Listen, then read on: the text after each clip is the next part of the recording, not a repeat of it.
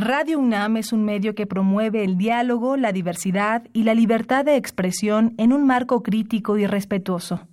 Los comentarios expresados a lo largo de su programación reflejan la opinión de quien los emite, mas no de la radiodifusora.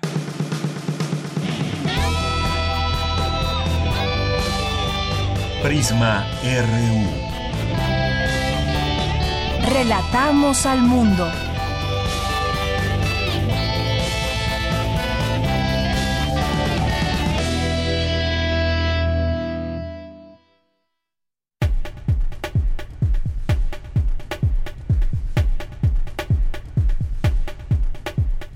Buenas tardes, audiencia de Radio UNAM y los invitamos a este programa de Prisma RU. Les damos la más cordial bienvenida para que nos acompañen en este programa aquí en el 96.1 de FM y también en www.radio.unam.mx. Es la una de la tarde con cinco minutos y es un gusto estar con ustedes al frente de estos micrófonos para invitarlos a que se queden con nosotros a lo largo de estas dos horas en el programa donde le tendremos el día de hoy Vamos a platicar con Gabriel Vadillo.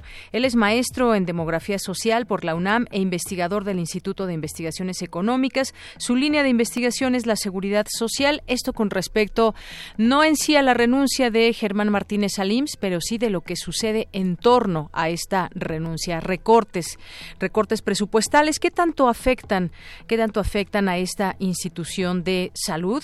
Vamos a tener una entrevista con él. Si tienen preguntas, dudas, comentarios que hacer, por favor háganlo al 5536-4339 o también envíenos un mensaje a PrismaRU, que es nuestro Twitter, y nuestro Facebook, que es PrismaRU.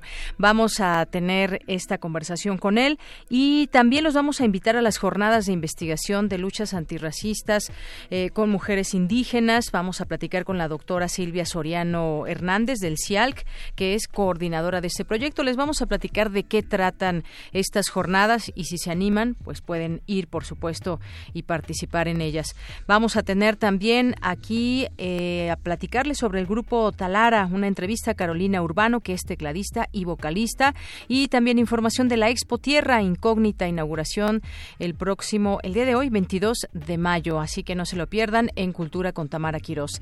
Y en nuestra segunda hora vamos a tener esta mesa de análisis sobre el nuevo programa de contingencia que incluirá a industrias dice la jefa de gobierno Claudia Sheinbaum. Vamos a tener aquí dos invitados para hablar de este programa de contingencia, pero también todo lo que hay en torno, cuáles son los planes de la Ciudad de México para mejorar el aire que respiramos. Ayer volvió a ser un día pues muy fuerte, aunque no se declaró alguna contingencia, pero eh, derivado de un incendio cercano a esta zona del desierto de los Leones, pues en muchas colonias, en varias alcaldías eh, hubo este olor a humo y que, como ya nos explicaron los expertos, junto con el ozono se forman estas partículas, las PM 2.5. Vamos a tener aquí en este estudio a Stefan Brodziak, que es coordinador de seguridad vial en el Poder del Consumidor, y a Clara Vadillo, gerente de política pública del Instituto de Políticas Públicas para el Transporte y Desarrollo. Así que con ellos también tendremos una larga conversación sobre este tema que tanto nos interesa a los capitalistas y pues a mucha gente, también a los visitantes y en general también, no solamente ya la Ciudad de México, sino todo el Valle y algunos otros estados que han sido parte también de o han sufrido estas consecuencias sobre el smog y toda esta contaminación que generamos todos, todos los días. Así que no se lo pierdan, vamos a tener toda la información universitaria, información nacional e internacional aquí en Prisma RU. Desde aquí, relatamos al mundo. Relatamos al mundo. Relatamos al mundo.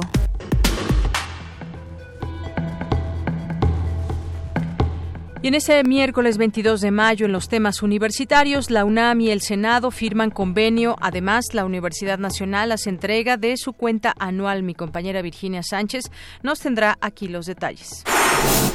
Analizan en la UNAM el papel de los medios en este nuevo régimen. Mi compañera Cindy Pérez Ramírez nos tendrá la información.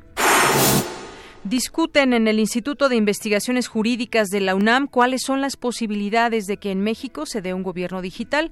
Mi compañera Dulce García nos tendrá los detalles. Académicos piden incluir a la comunidad científica en la discusión sobre la iniciativa de ley de ciencia. Los detalles con mi compañera Cristina Godínez. Y también mi compañero Daniel Olivares nos informará sobre eh, un desarrollo de un compuesto herbolario para detener los efectos del Parkinson. No se lo pierda en nuestra segunda hora. En los temas nacionales, el canciller Marcelo Ebrard informó que mañana abordará con el secretario de Estado estadounidense Mike Pompeo el plan de desarrollo para Centroamérica. Bueno, es una buena noticia que se involucre Estados Unidos en este en este plan con las distintas naciones. Y litigan 170 empresas en tribunales para obtener amparos para la secrecía de nombres y montos de impuestos millonarios condonados en los sexenios de Felipe Calderón y Enrique Peña Nieto. Pues bueno, el chiste es saber quiénes son y cuáles son esos montos impuestos millonarios que les fueron condonados. En otra información, el presidente Andrés Manuel López Obrador anunció que Zoé Robledo será el nuevo director general del IMSS en lugar de Germán Martínez Cázares, quien renunció el día de ayer. Un juez federal prohibió por tiempo indefinido al gobierno de la Ciudad de México otorgar hologramas cero a autos que no cuentan con sistema de diagnóstico a bordo. Y en los temas internacionales, el presidente de Estados Unidos, Donald Trump, informó que en la frontera con México se está construyendo un nuevo muro en lugar de barreras viejas que no son efectivas. El divulgador científico y economista español Eduard Ponset murió a los 82 años en Barcelona. Hoy en la UNAM, ¿qué hacer y a dónde ir? Recuerda que hoy inicia el ALEP, Festival de Arte y Ciencia, y como parte de su ciclo El cine y la complejidad, se proyectará la película El hombre que cayó a la Tierra, que aborda la peculiar historia de un extraterrestre que llega a nuestro planeta haciéndose pasar por ser humano, y con el objetivo de conseguir agua para salvar su propio planeta, funda una empresa de tecnología. Sin embargo, su misión se ve afectada cuando conoce a ciertos personajes que lo introducen al alcohol, la televisión y el sexo. Descubre esta fascinante historia y asista a la función hoy, en punto de las 18.30 horas, a la sala José Revueltas del Centro Cultural Universitario. Si lo prefieres, puedes disfrutar de la transmisión de la película El Pagador de Promesas, del director de cine de origen brasileño Anselmo Duarte. Este largometraje aborda la vida de C, un humilde hombre que vive al noreste de Brasil con la compañía de su burro. Cuando éste enferma gravemente y se encuentra al borde de la muerte, su dueño reza desesperadamente por su recuperación, prometiendo a Dios que si lo salva, donará sus tierras a los más necesitados y marchará con una cruz a sus espaldas hasta la iglesia de la capital. El burro se recupera y C cumple su promesa, pero en el camino será el objeto de burla del resto de pobladores. No te pierdas esta entrañable historia que muestra el amor por los animales y el compromiso de cumplir una promesa por alguien querido. Sintoniza hoy la señal de TV UNAM en punto de las 22 horas por el canal 20.1 de televisión abierta. Recuerda que aún puedes asistir al remate de libros Primavera 2019, donde participan escuelas, facultades, institutos y centros de investigación con más de 3.000 títulos disponibles de todas las disciplinas y áreas de conocimiento. Aprovecha las promociones y precios especiales. Asista al Paseo de las Humanidades ubicado frente a las islas de Ciudad Universitaria en un horario de 10 a 19 horas.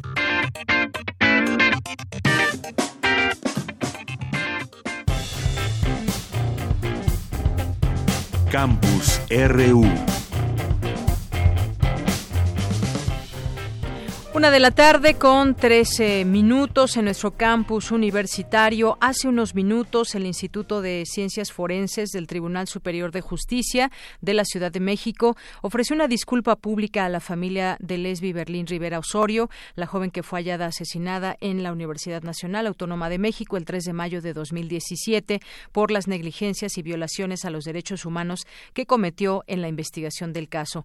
El director del instituto, Rafael eh, Tajacachi Medina reconoció que se cometieron errores que impidieron que desde un inicio el caso se investigara como un probable feminicidio. En estos momentos continúa este acto solemne de disculpa pública. Y bueno, pues esta es la información que le damos y pues este funcionario que le digo es eh, Felipe Takahashi Medina, director del instituto. Felipe Takahashi Medina. Así que continuamos y vamos ahora con mi compañera Virginia Sánchez. Asegura el rector Enrique Graue que para alcanzar el desarrollo que requiere el país es necesario una sociedad de paz y sin armas. ¿Qué tal, Vicky? Muy buenas tardes. Adelante. Hola, ¿qué tal, Deyanira? Muy buenas tardes. Pues sí, este, eso señaló el rector, pero fíjate que esto fue después de esta firma de convenio que se firmó con el objetivo de promover la profesionalización de legisladores y servidores públicos del Senado a través de la capacitación, actualización y formación académica mediante cursos, seminarios, talleres, programas de licenciatura, especializaciones, maestrías y doctorados. El rector de la UNAM, Enrique Graue, firmó un convenio general de colaboración entre la Universidad Nacional y el Senado de la República, representado por el presidente de la mesa directiva, Martí Batres. Con este convenio, aseguró el rector, el Senado se convierte en una sede alterna de la universidad y de esta manera se fortalece nuestro carácter nacional. Escuchemos, querido. La misión de la universidad es servir a México. Y qué mejor que estar aquí con los servidores y los representantes de la nación para hacer realidad la misión de la universidad. Este convenio abre la oportunidad para que creemos aquí, en el Senado, la sede de estos posgrados. Este gran momento que significa el poder contribuir con el Senado de la República a los fines que el Senado persigue, que no son otros sino legislar para los mexicanos y buscar su bienestar social.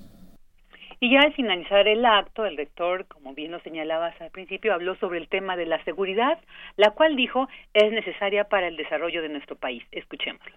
Yo creo que es muy importante que mejoremos la seguridad en el país. Y lo he dicho, ya necesitamos desarmar a la población, necesitamos paz para poder conseguir el bienestar social y el desarrollo que la nación necesita. Pero creo que hay que traer claro que el problema no es la universidad, el problema son la ciudadanía, esta sociedad que se nos ha hecho violenta y permisiva. Y bueno, de Yanira Auditorio, no otro tema, tal como lo hace desde, dos, desde 2001, la UNAM entregó la cuenta anual 2018 al presidente de la Comisión de Vigilancia de la Auditoría Superior de la Federación de la Cámara de Diputados, Mario Alberto Rodríguez Carrillo.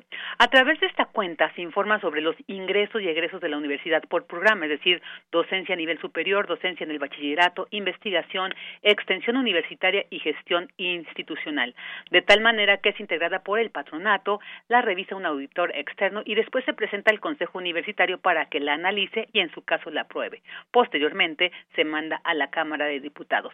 El rector, cuando hizo entrega de esta cuenta anual, agradeció el respeto, además que se hizo a la autonomía universitaria, la cual dijo también se ve reflejada con la entrega de la cuenta. Escuchémoslo. Este ejercicio de entregarles la cuenta anual es un ejercicio que hacemos y que quiero subrayar que es un ejercicio que ejemplifica muy bien la autonomía de la universidad. Y aprovecho aquí para agradecer a la Cámara la sensibilidad que tuvo en respetar la fracción séptima del tercero constitucional. Y lo es porque este ejercicio de la autonomía es un ejercicio democrático, horizontal y lleno de contrapesos. Las palabras del rector en esta entrega de la cuenta anual 2018 de Yanira. Este es mi reporte. Gracias, Vicky. Buenas tardes. Buenas tardes. Vamos ahora con mi compañera, um, con mi compañera Cristina Godínez. Académicos piden incluir a la comunidad científica en la discusión sobre la iniciativa de ley de ciencia. Adelante, Cristina.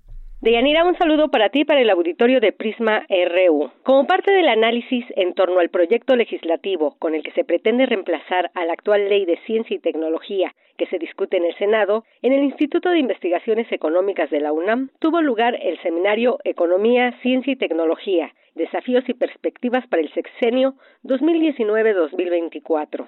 En su intervención, Antonio del Río, director del Instituto de Energías Renovables, señaló que la propuesta sobre la nueva ley no concuerda con la expuesta en el Plan Nacional de Desarrollo. En tanto, José Luis Morán López, presidente de la Academia Mexicana de Ciencias, resaltó que deben tomarse en cuenta algunos puntos para obtener una buena legislación a fin de evitar que cada sexenio se reinventen programas.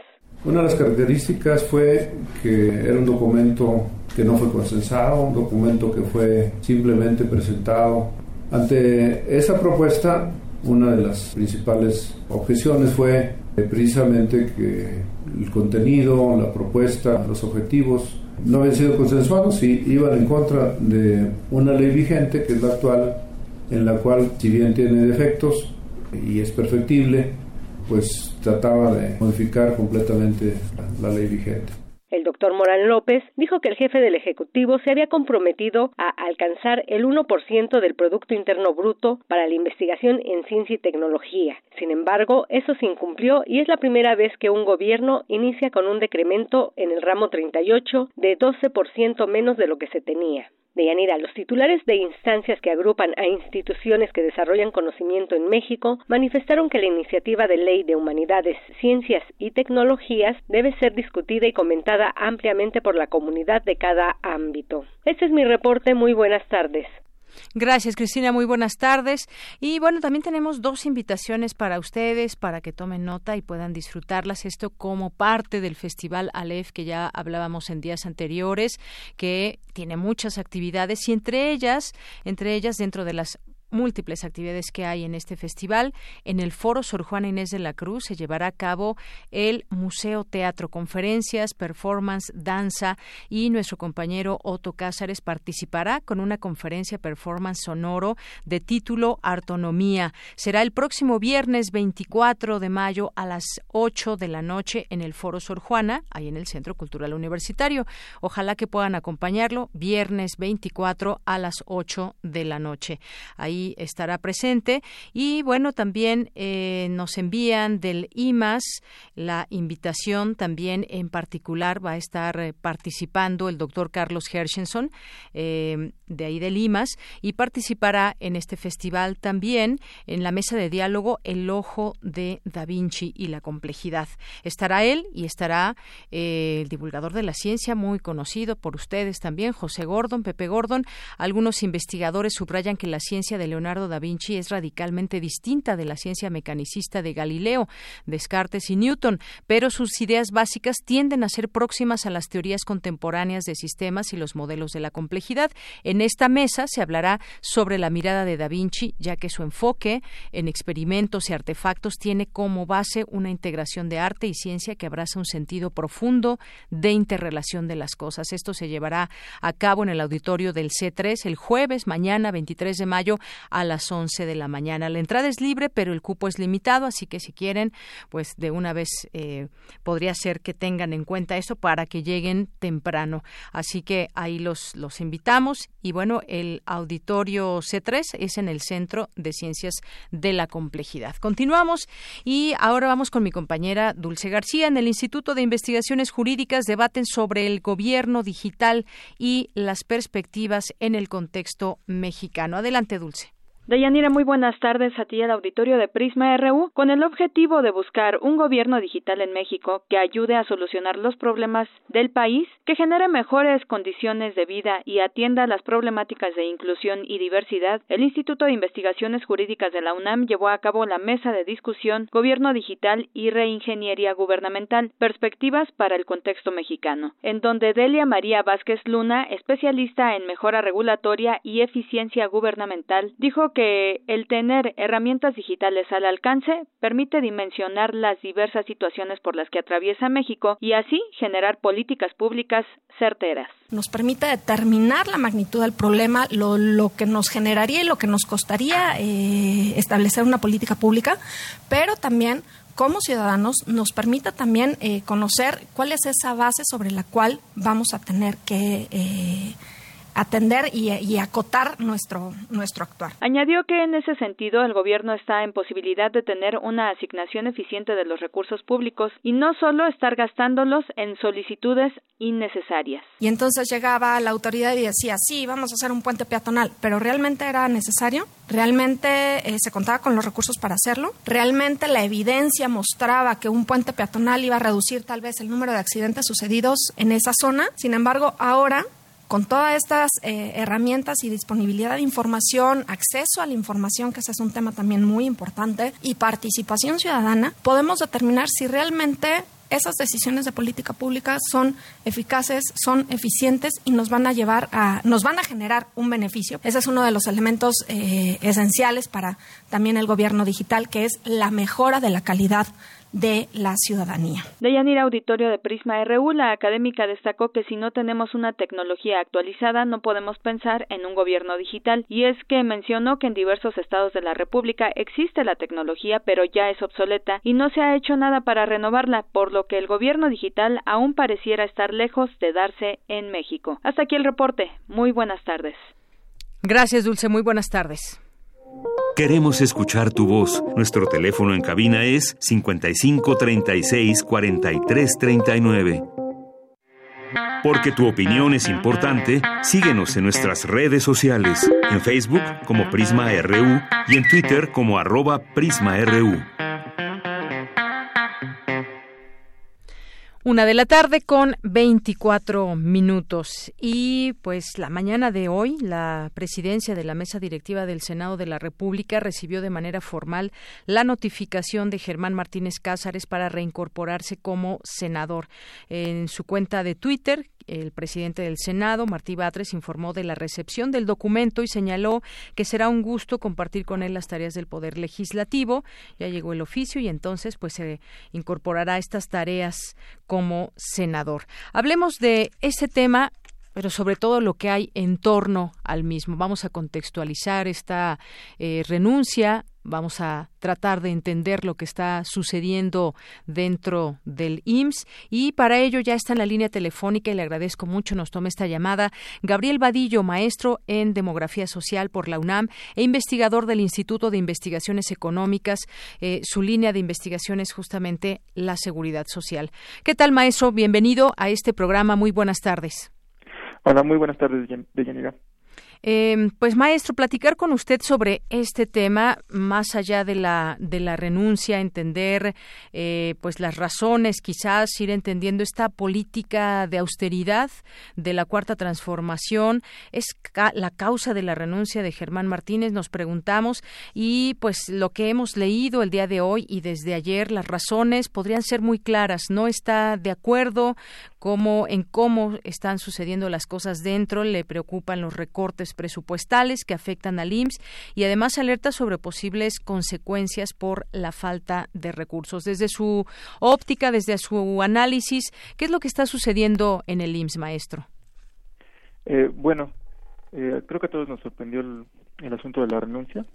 Es, es, un asunto importante porque el IMSS es una institución, uno de los pilares de la sociedad mexicana eh, por la cantidad de servicios que presta, no solamente de salud, pensiones, este, atención al embarazo, eh, riesgos profesionales, enfermedades.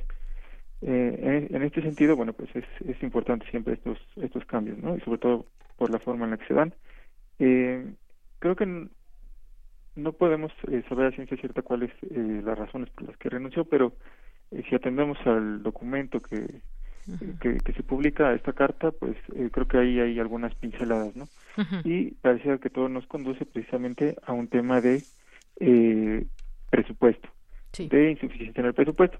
Eh, por supuesto, esto no necesariamente tiene que ver con un recorte, porque recordemos que la mayor parte de los ingresos del IMSS, como el 90 o un poco más, 90%, eh, derivan de las cuotas obrero-patronales eh, así que bueno, ahí no, no podría haber un, no podríamos hablar de un recorte, eh, excepto que el gobierno estuviera incumpliendo al ser eh, cuotas tripartitas, que el gobierno estuviera incumpliendo con su parte, pero no creo que sea eh, es el caso. Eh, al parecer se trata de la transferencia de recursos que el gobierno tendría que hacer por la atención de las personas que no tienen derecho a la seguridad social y que han sido incorporadas como parte de estos programas de bienestar y de incorporación de la población no asegurada a los servicios del IMSS.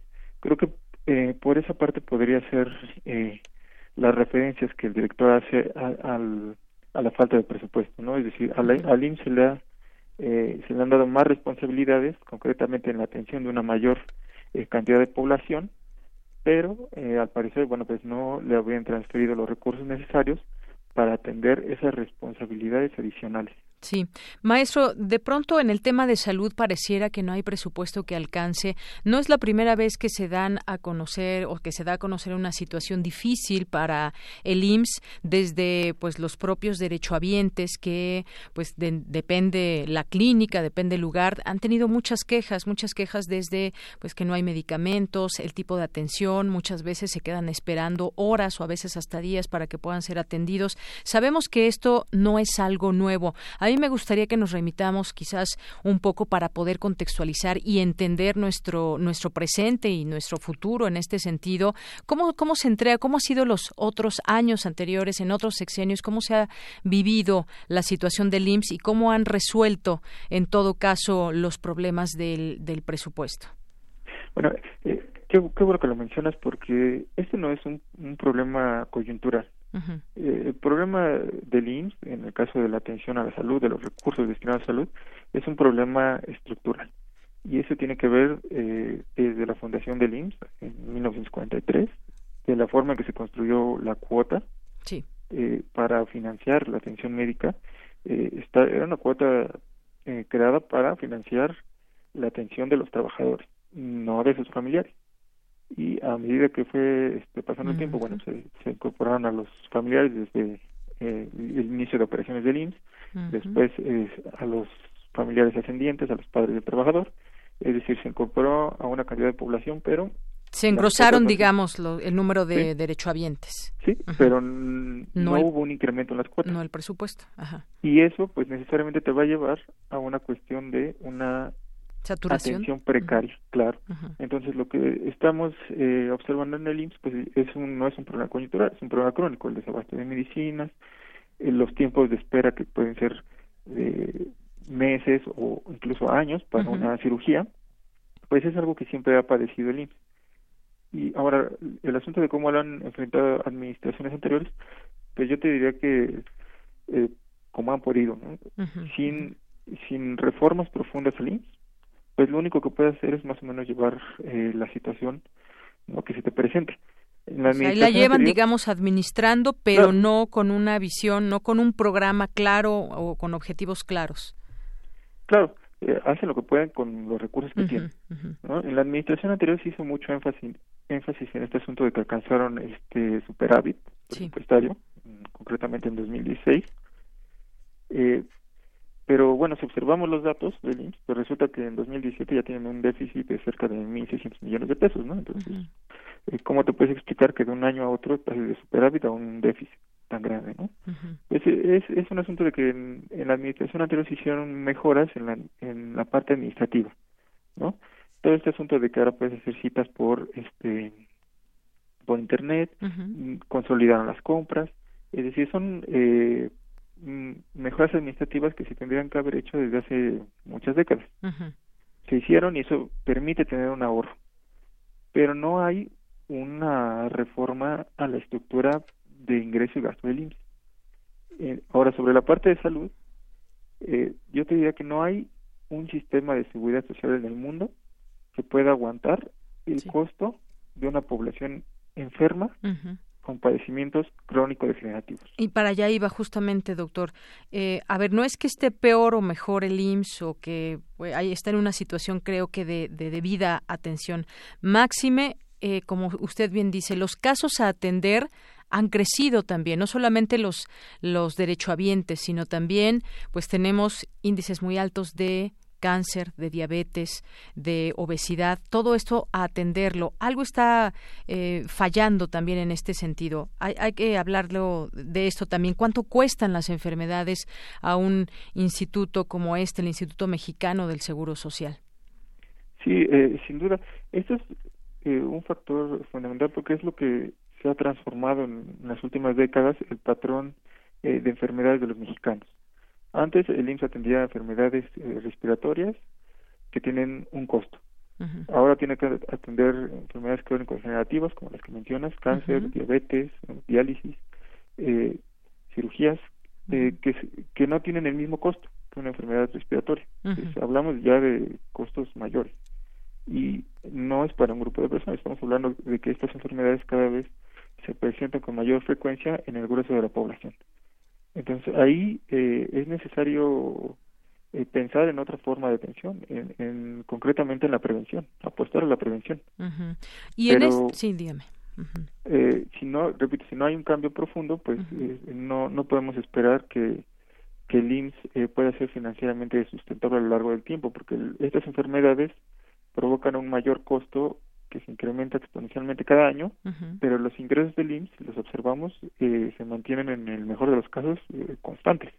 Y entonces, maestro, esto sí nos lleva a pensar que se requiere que se requiere más inversión para este rubro más allá de los recortes presupuestales. Como sabemos, bueno, pues la Secretaría de Hacienda está cumpliendo eh, el mandato de diseñar, ejecutar un presupuesto equilibrado que no genere déficit, implementando una serie de recortes a distintas dependencias y entidades públicas eh, para utilizar esos ahorros en distintos programas sociales eh, que ya eh, conocemos, que no es el tema de esta entrevista, pero entonces deberían ser menores estos recortes o no se debería de recortar al IMSS. Se habla de que no solamente fue un, un tijerazo, sino que fueron grandes o que se pretenden grandes recortes. Ahí, ¿cómo, ¿usted qué opina? Eh, bueno, eh, te comentaba, la mayor parte de los ingresos del IMSS vienen de las cuotas sobre patronales. Entonces ahí habría que vigilar que el gobierno no incumpla con sus con su parte, ¿no? Lo que le corresponde de la cuota. Y eh, que el gobierno transfiera los recursos por la atención de la población que no está asegurada. ahí tenemos que exigirle que haya un cumplimiento y ahí pues, definitivamente no puede haber este falta de recursos.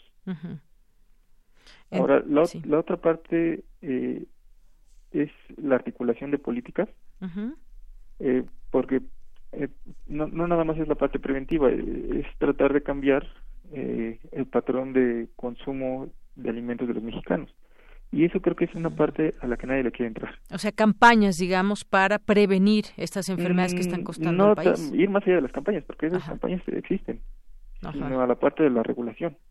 Eso es a lo que me parece más complicado entrarle porque si uno observa el Plan Nacional de Desarrollo presentado en el mes de abril, este, lo, lo que uno puede observar pues es que eh, quienes lo redactaron pues tienen la misma perspectiva de administraciones anteriores. Y eso tiene que ver con lo que mencionaba el ex, eh, ahora exdirector Félix en el sentido de que son las mismas políticas llamadas no liberales para atender a al discurso del presidente que bueno decretó el fin del neoliberalismo pero esas políticas no no han cambiado no entonces no no se le quiere entrar a la parte de las responsabilidades del Estado en la regulación de la industria alimentaria que eso tendría un impacto significativo en las enfermedades de la población mexicana. Y como que, por ejemplo, decía, campañas ya hay, y, ahí están las campañas, y con todo y campañas no se logran bajar estas cifras.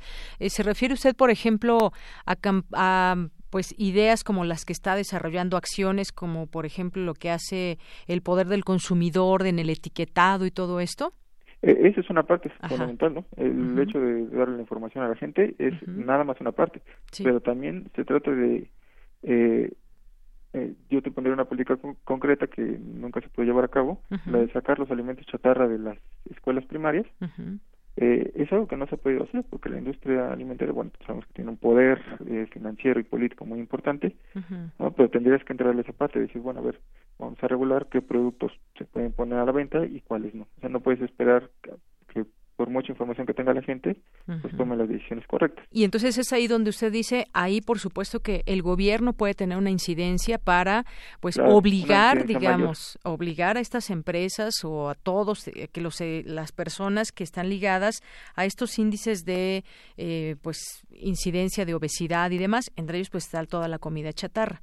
Es, ahí tendría, digamos, esa oportunidad el gobierno de incidir entonces.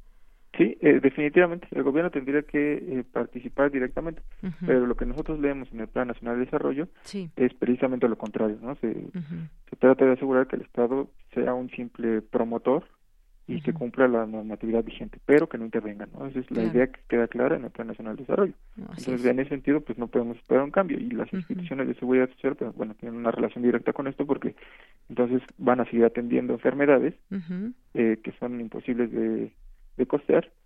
Y lo que vamos a seguir observando es este una atención deficiente. Vamos a, seguir observando desabasto de medicamentos a pesar de que se puedan hacer mejoras eh, en la administración o en el combate a la corrupción que representan ahorros importantes para las instituciones de seguridad social, pero si no vamos a los problemas estructurales, pues las instituciones no van a mejorar sustancialmente, porque esos ahorros, bueno, pues también tienen un margen. ¿no? Hay que ir al problema estructural. Claro. El otro problema estructural que tampoco nadie quiere tocar y que impacta directamente al, al presupuesto público es el tema de las pensiones, de los regímenes especiales. Ajá. Ahí, está otro tema. Ese es otro tema que parecía que este gobierno tampoco le va a entrar. Bueno, pues esto creo que toca estos puntos muy importantes de por qué, cómo se podría hacer y si no se hace de esta manera, pues estaríamos, quedaríamos en las mismas. Hoy el presidente maestro dice, el presidente López Obrador dice que restaurará el sistema de salud eh, del IMSS e ISTE en México. Esto luego de esta eh, renuncia y de dejar entrever lo que puede, lo que está sucediendo dentro del IMSS. Anunció la mejora del sistema en salud para derechohabientes del IMSS e ISTE, además de anunciar la creación del Instituto de la Salud para el bienestar. Esto fue en su conferencia. Dijo que en, sección, en sexenios pasados se había abandonado al sector salud, además de saquear y vender medicinas. Se abandonaron construcciones de cientos de hospitales. Esto es parte de lo que dijo por la mañana. También dijo que sería muy bueno que investigaran eh, políticos y medios de comunicación que vendían medicina, falta de instalaciones, eh, enfermos en pasillos, no terminaban obras, centros de salud, hospitales, obras que quedaron abandonadas. Esto también, digamos, pues que está ligado a este tema de salud, que ya nos vamos al tema de la infraestructura, por ejemplo. Sí, claro. Eh, eso es, es, importante en el sentido de consolidar todos los sistemas de atención a la salud, porque la mm, dispersión de la atención eleva el costo y, tiene un impacto en los recursos presupuestarios. Es decir, si pudiéramos tener un solo sistema de salud, probablemente sería más barato. Eh, sin embargo, creo que este gobierno le ha puesto mucho a la parte de la corrupción, eh, con la idea de que si se combate la corrupción se van a tener ahorros. Y me parece que esto puede ser parcialmente cierto, pero eh, probablemente el gobierno no va a tener los ahorros que está esperando. Entonces, si el gobierno piensa financiar un sistema de salud solamente a partir de los ahorros que se tenga tema de corrupción, pues eh, se va a encontrar con que no le va a alcanzar el dinero. Eh, como te mencionaba, pues hay que hacer estas reformas eh, profundas a las instituciones de seguridad social. Y la parte de la consolidación de los sistemas de salud no es fácil por simplemente por un tema, por, ejemplo, INSE Sí. lo que puede, lo que se puede hacer es que las personas atiendan en la institución que, que prefieran, ¿no? pero también tienes que negociar ahí con el sindicato, con los sindicatos, entonces no es un tema tan tan tan fácil, ¿no? Y la transferencia de recursos cómo va a ser, ¿no? ¿Quién quién va a pagar si una persona está afiliada al ISTE y se decide atender en el IMSS, ¿no? El gobierno tendrá entonces que transferir los recursos eh, al IMSS, ¿no? Y es precisamente bueno una de las cosas que se quejaba o, que podemos eh, interpretar en la carta del exdirector, ¿no? que se le están dando más responsabilidades en la atención de población, pero sin eh, la contraprestación que son los recursos. ¿no? Así es. Entonces bueno, tampoco es tan tan fácil como plantearlo, ¿no? No es nada no es nada fácil y como usted decía al principio, pues no a pocos sorprendió esta esta renuncia inesperada de Germán Martínez, quien pues bueno lleva apenas algunos meses con eh, muchas ganas que se le vio al principio para sacar adelante esta institución. Y bueno, habremos de seguir en el tema porque quien llegue, ya sabemos quién es, o Tendrá en, en sus manos también desarrollar pues también su propio eh, plan de estructura contemplando estos recortes que conocemos de, de Hacienda y bueno pues será un tema a seguir eh, discutiendo en los próximos eh, meses maestro y pues ojalá tengamos oportunidad de, de platicar en otro momento claro que sí Muchísimas gracias. No, muchas gracias a ti. Un saludo al auditorio. Gracias, muy buenas tardes. Y sobre todo, quizás donde nos debemos detener es en lo que decía el maestro. Campañas ya hay, campañas para eh, prevenir la diabetes, la obesidad, el cáncer. Sin embargo, pues seguimos con toda esta comida chatarra en escuelas, en muchos lugares donde pues incluso no se tienen estos etiquetados. Alguna labor que ha hecho bastante grande el, el poder del consumidor, pero pues bueno, no, si no se si no se ataca el problema estructural, posiblemente pues las soluciones lleguen muy lentamente o no lleguen. Continuamos. Relatamos al mundo. Relatamos al mundo. Una de la tarde con 43 minutos. Ya está en la línea telefónica la doctora Silvia Soriano Hernández del CIAL, que es coordinadora de este proyecto, Jornadas de Investigación, Luchas Antirracistas y Política de Autorrepresentación y de Articulación con Mujeres Indígenas. ¿Qué tal, doctora? Bienvenida. Buenas tardes. Buenas tardes. Doctora, mañana empieza estas, empiezan estas jornadas que me gustaría que nos platicara estas jornadas de investigación. Son dos días de muchas actividades, distintos temas ligados al título que ya mencioné. Cuéntenos un poco para que nuestro auditorio que nos esté escuchando, escuchando nuestra audiencia, tenga oportunidad de conocer, se le siembre este interés y esta curiosidad por conocer más de este tema. Claro que sí, muchísimas gracias por la oportunidad de estar con el auditorio de Radio UNAM, que siempre es muy importante. Estas jornadas nacen de la coordinación de dos diferentes proyectos de investigación, uno que se realiza en la UNAM con financiamiento de la DEGAPA, del cual yo soy responsable, que se llama del indigenismo al millanismo, estados nacionales y políticas interculturales en América Latina. Me parece importante señalar que si bien en el nombre del proyecto no contemplamos la cuestión de género, sí es fundamental decir que la metemos en todas las partes de nuestras investigaciones y consideramos fundamental hacer siempre este cruce entre la cuestión de la etnia, el género, la clase social como, como parte de procesos que nos ayudan a entender. El otro proyecto es coordinado por la doctora Marisa Ruiz Trejo, quien trabaja en la Universidad Autónoma de Chiapas en el Instituto de Estudios Indígenas y que ya hace otra investigación paralela sobre mujeres a las ciencias sociales y eh, logramos tener puntos de acuerdo, quiebres conjuntos y decidimos eh, organizar estas jornadas. Las jornadas, como bien dijo, eh, tiene, comienzan mañana, por la mañana a las 10 de la mañana, en el Centro de Investigaciones sobre América Latina y el Caribe de la UNAM, la Torre 2 de Humanidades, y tendrán una duración de dos, dos mañanas, de 10 de la mañana a 3 de la tarde. ¿sí? Así es, esta, tenemos aquí, tengo en mis manos el programa, empiezan a las 10 y hasta las 3 de la tarde, dos días en los que se pueden compartir distintas experiencias y conocer sobre todo también hay cosas o temas específicos. Leo, por ejemplo, eh, uno, doctora, eh, dice, por ejemplo, el cerro es la vida, actores, conflicto y organización frente al despojo minero en Magdalena de Tetipac, en Oaxaca. O, por ejemplo, está Memorias de Esperanza, organizaciones de mujeres indígenas en el marco de los acuerdos de la paz, de paz en Guatemala. Es decir, eh, son eh, investigaciones que se han hecho, que se tiene esta oportunidad de conocer junto con los investigadores lo que ha sido objeto de estudio y que nos trae ahora al presente una situación muy puntual. Exacto, son temas precisamente de total actualidad, ¿sí? Algunos son temas muy viejos, pero que no pierden su vigencia porque todas estas situaciones no han sido resueltas por ninguno de los estados, ¿no?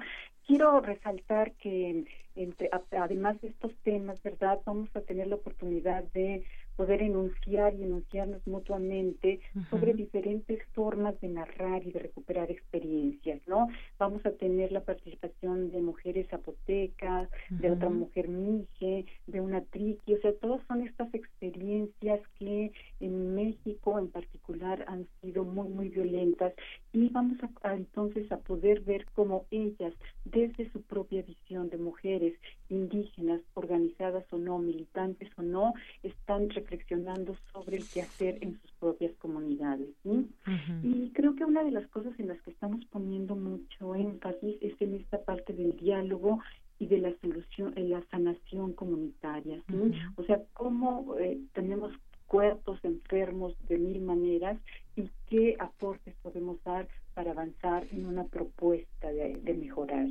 Así es. Veo, por ejemplo, que el viernes eh, a las dos de la tarde, ya para terminar estas jornadas, eh, estará esta plática con poetas en lenguas indígenas, Los labios de la tierra, mujeres poetas en las lenguas indígenas, como usted mencionaba también. Y veo una larga lista de participantes que vienen de distintas instituciones.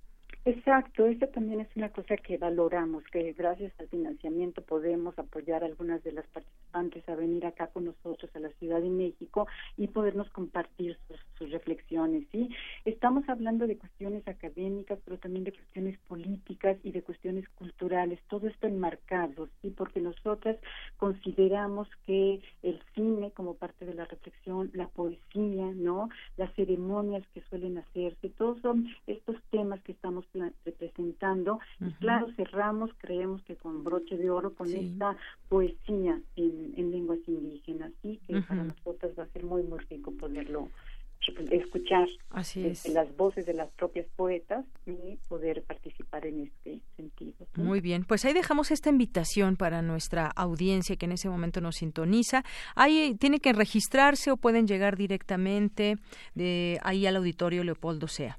Bueno, hicimos una, un registro previo, eh, pensando en que luego eh, no son tan grandes los espacios que tenemos, pero bueno, no, no, no está de más si alguien quiere llegar. Mañana a las 10 de la mañana comenzamos con la inauguración, entonces eh, pues nos dará mucho gusto poder tener eh, un acompañamiento amplio.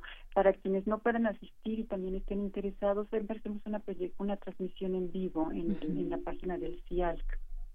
Muy bien, ahí en la página del CIARC pueden ver la transmisión. Repito, el lugar es Auditorio Leopoldo Sea en el piso 3 de la Torre 2 de Humanidades. Eh, ahí, se encuentra el CIARC en Ciudad Universitaria. Pues la invitación está hecha, doctora. Gracias también por comentarnos pues todo lo que refiere a estas jornadas. Muchísimas gracias. Al contrario, gracias a ustedes. Muy buenas tardes. Fue la doctora Silvia Soriano Hernández del CIALC de la UNAM. Ella es coordinadora de este proyecto, Jornadas de Investigación, Luchas Antirracistas y Política de Autorrepresentación y de Articulación con Mujeres Indígenas. Continuamos. Relatamos al mundo. Relatamos al mundo. Queremos escuchar tu voz. Nuestro teléfono en cabina es 55 36 43 39.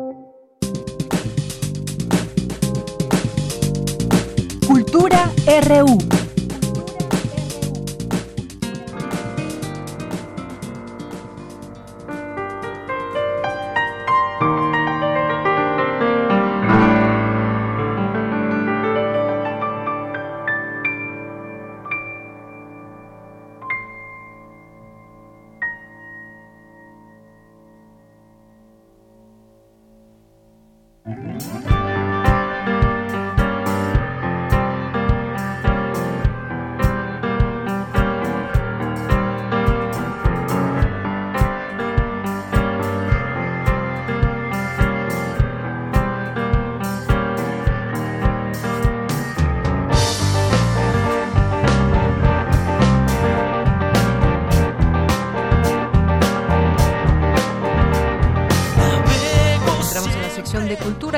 RU. ¿Qué tal, Tamara? Muy buenas tardes. Deyanira, muy buenas tardes. Miércoles 22 de mayo y seguimos transmitiendo en vivo a través de Radio UNAM. Muchas gracias por acompañarnos a todos los que nos están escuchando.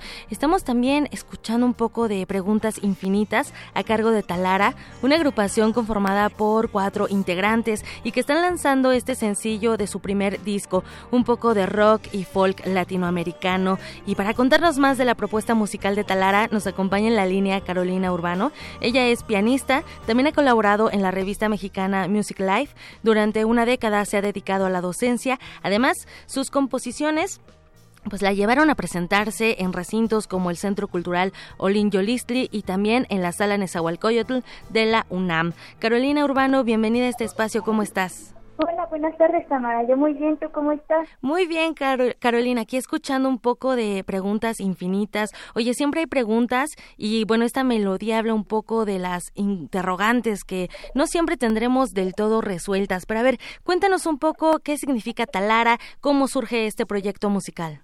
Claro que sí, mira, Talara tiene más o menos un año que iniciamos con música original. Nosotros somos cuatro músicos que empezamos pues a tocar de pues por diversión, porque también eh, Gustavo la batería, César que ha hecho la mayoría de las composiciones y yo nos conocimos en una academia que se llama Upstage, que es una academia al norte de, de la ciudad.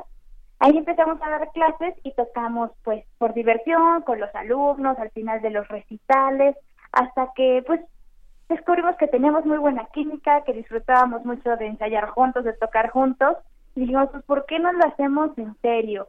Y aparte que sea un proyecto original. Entonces así comenzó todo con nosotros tres y posteriormente llegó Alexis, que es el guitarrista de la banda. Y pues Talara nace porque significa para nosotros lluvia en el alma. Lluvia en el alma es una expresión muy pura que viene del alma, que es lo que intentamos nosotros, comunicar a través de nuestras canciones y letras la, lo más sincero que nosotros queremos expresar y sentir y que la gente se siente se sienta identificado pues con estas vivencias. Claro. Entonces, por eso Talara.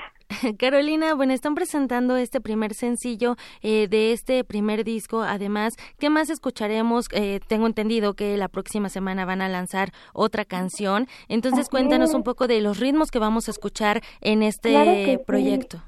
Bueno, como ahorita escuché que eh, estaban transmitiendo un poquito de la canción Preguntas Infinitas, que es una canción del género rock pop.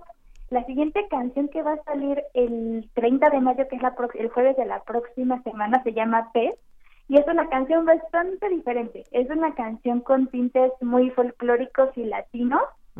y es una canción que habla, al igual que Preguntas Infinitas, como un poquito de este interrogante como el que tienen pues las preguntas del día a día el, lo que nos mantiene vivos. No tenemos nada resuelto. A ninguna, cualquiera que sea nuestra edad y o profesión, lo que sean, pues no tenemos nada resuelto en la vida. Entonces esto es lo que nos lleva a estas interrogantes que son las preguntas infinitas.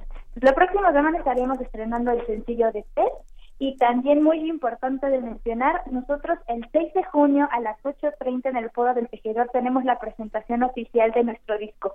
Vamos a estar tocando todas las canciones, Vamos a tener invitados especiales como es Amanda Tobalín, cantante de jazz, Eduardo Romo, también es cantante de una banda pop. Y va a estar muy, muy, muy padre. Los boletos están a la venta en la, en la página del Foro del Tejedor y incluyen el disco de regalo. Excelente. Y bueno, para los que no sepan, el Foro del Tejedor está en Avenida Álvaro Obregón, número 86, en la colonia Roma Norte, aquí en la Ciudad de México, para que puedan conocer eh, por primera vez este proyecto musical y además acercarse también a ustedes, que son cuatro integrantes. Carolina, muchísimas gracias por acompañarnos. También les comentamos que también les comentamos que el sencillo está disponible en plataformas digitales. Búsquenlo como Talara, así también los encontramos en Facebook y en Instagram, ¿verdad? Claro que sí, Talara MX, tanto en Facebook como en Instagram, YouTube también tenemos el canal. Y bueno, eso es todo, que que vayan a nuestra presentación de disco porque pues es un lugar bastante bonito, va a sonar muy bien, es un lugar muy agradable donde se la van a pasar muy bien con nosotros. Sin duda y además, bueno, pues ahí van con el a través del camino independiente, el camino musical, entonces también únase a esta comunidad y bueno, escuchen también estas propuestas musicales. Carolina Urbano, muchísimas gracias por acompañarnos esta tarde y deseamos que el grupo Talara tenga éxito. Al contrario, Tamara, gracias por el espacio, que estés muy bien. Muchísimas gracias. Hasta luego.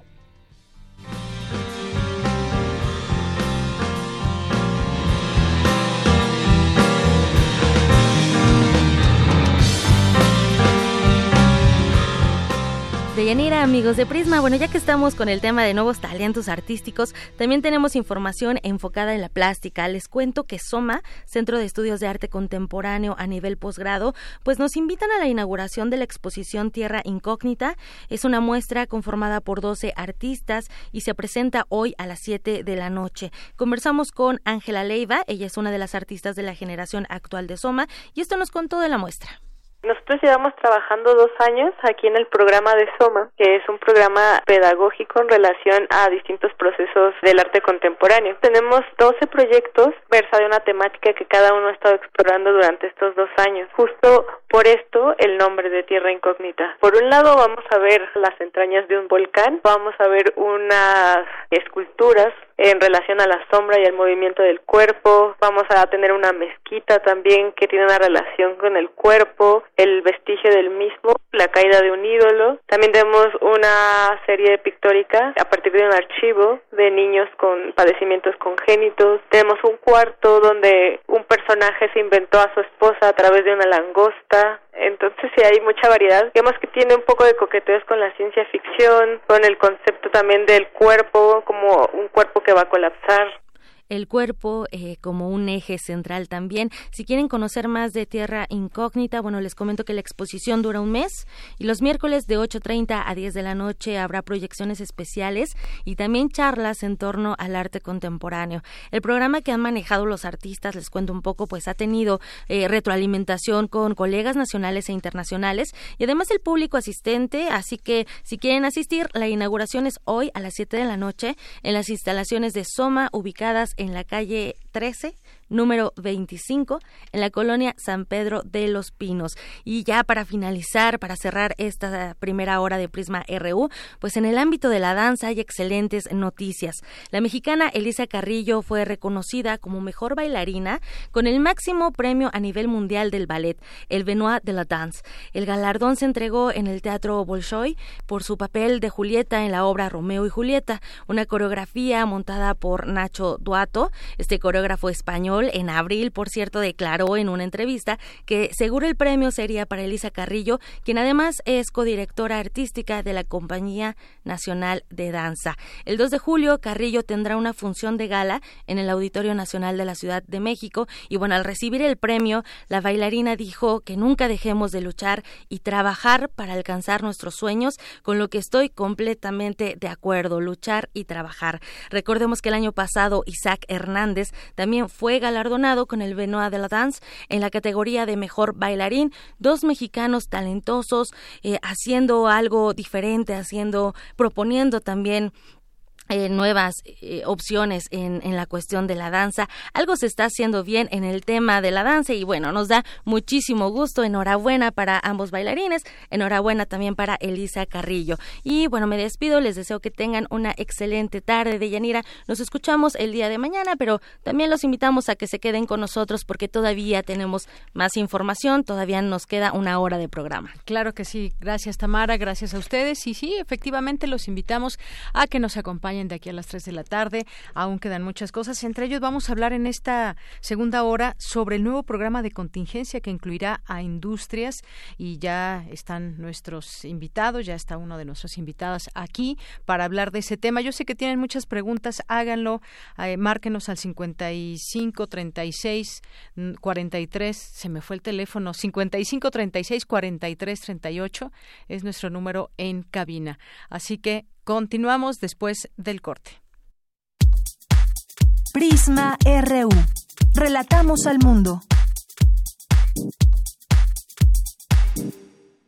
¿Has pensado cómo se vería desde un avión la calle por la que caminas? ¿Puedes imaginar que ese árbol que observas es solo una parte de un inmenso bosque? Las ciencias de la complejidad nos invitan a alejarnos para ver que el todo es más que las partes. En el Aleph, Festival de Arte y Ciencia, sumérgete en conferencias, mesas redondas, ópera, música, danza, literatura y cine del 22 al 26 de mayo. Te esperamos en el Centro Cultural Universitario. Cultura UNAM y W Radio invitan.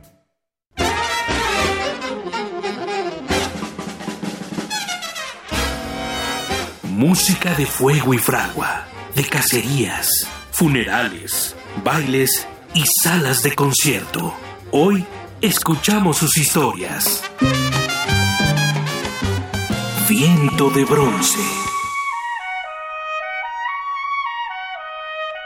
Un programa de Juan Arturo Brennan. Acompáñanos en un recorrido por todos los géneros y todos los estilos de la música de trompeta. De lunes a viernes a las 6.40 de la mañana o escucha la repetición a las 3 de la tarde. 96.1 de FM. Radio UNAM. Experiencia sonora.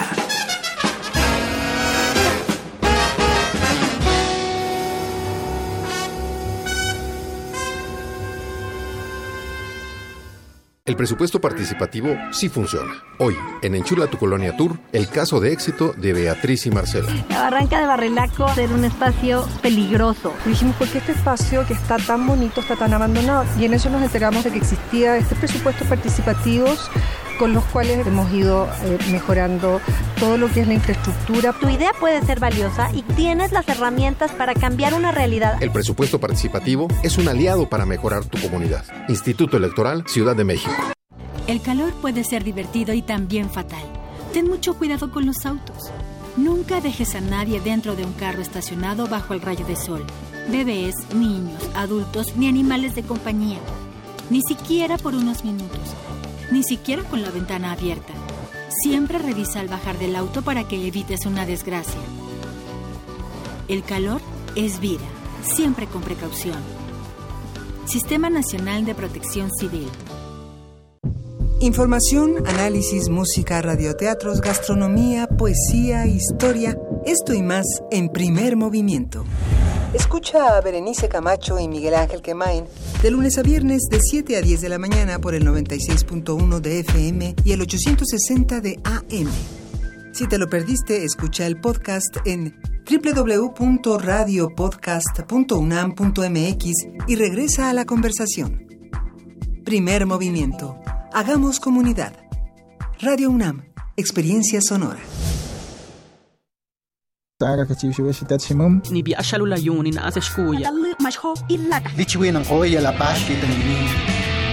Las lenguas originarias de México en voz de sus hablantes.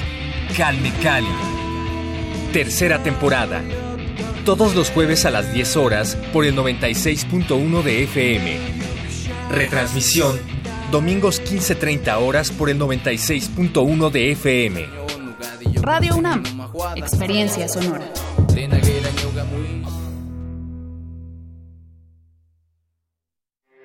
Porque tu opinión es importante, síguenos en nuestras redes sociales, en Facebook como Prisma RU y en Twitter como arroba PrismaRU.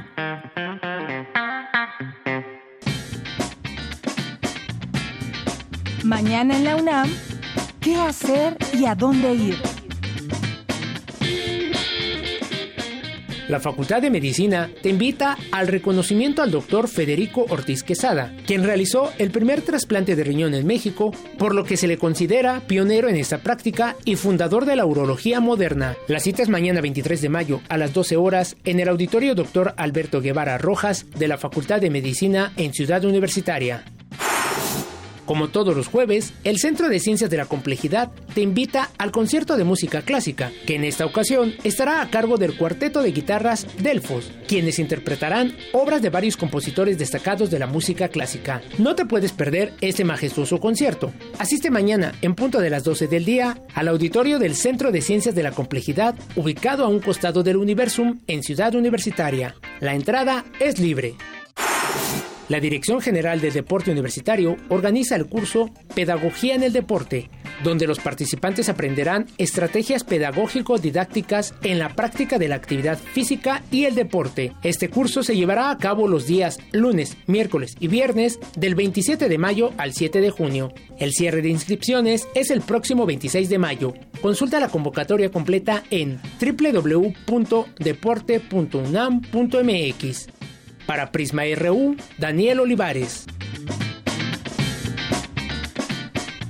Bien, continuamos, son las 2 de la tarde con 6 minutos, ya estamos en esta segunda hora de Prisma RU con el gusto de transmitirles todos los la información, los mensajes que también ustedes nos envían y pues estar aquí todos juntos. Vamos ahora a mandar saludos a quienes nos están escuchando aquí en nuestras redes sociales, por supuesto, eh, a Saúl Arellano que nos escribe por aquí, eh, muchas gracias. A Rivas Corazón de León, a Juanma, eh, Miguel Quesada, Gustavo Fuerte, Gilberto Román Hernández, Franciscus Esther Conftein, eh, Rufina, eh, Margeven Leo Augusto, y nuestros amigos de Limas, por supuesto, también siempre atentos a este espacio. A todos les mandamos muchísimos saludos.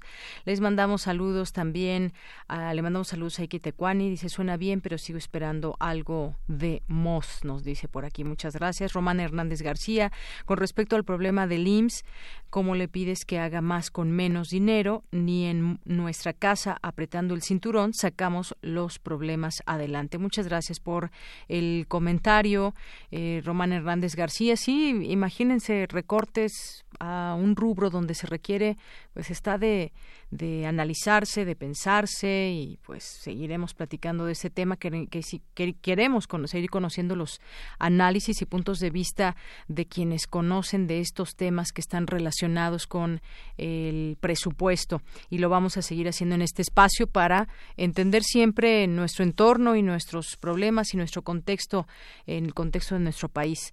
Margeven también nos dice tal vez eso sea diferente pero el sector salud anda muy mal. Acabo de ir a Veracruz y llegando a Papantla hay un hospital a medio hacer.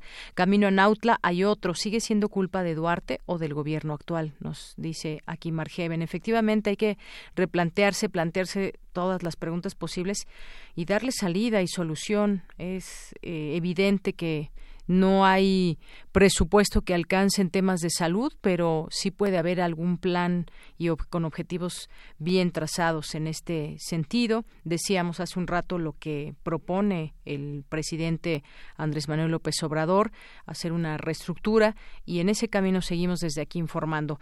Juan Carlos, también muchos saludos. Em, nos escribe también Napoleón Cárdenas, dice hoy después de más de tres meses por salud, escucho Prisma eh, lamento escuchar sobre Edward Ponset, la coincidencia de eh, no puede ser mayor, solo aquí pude haberlo escuchado. Gracias a Edward por sus ideas y gracias a ti, Napoleón Cárdenas, y qué bueno que estás mejor de salud y nos puedes escuchar. Te mandamos un abrazo.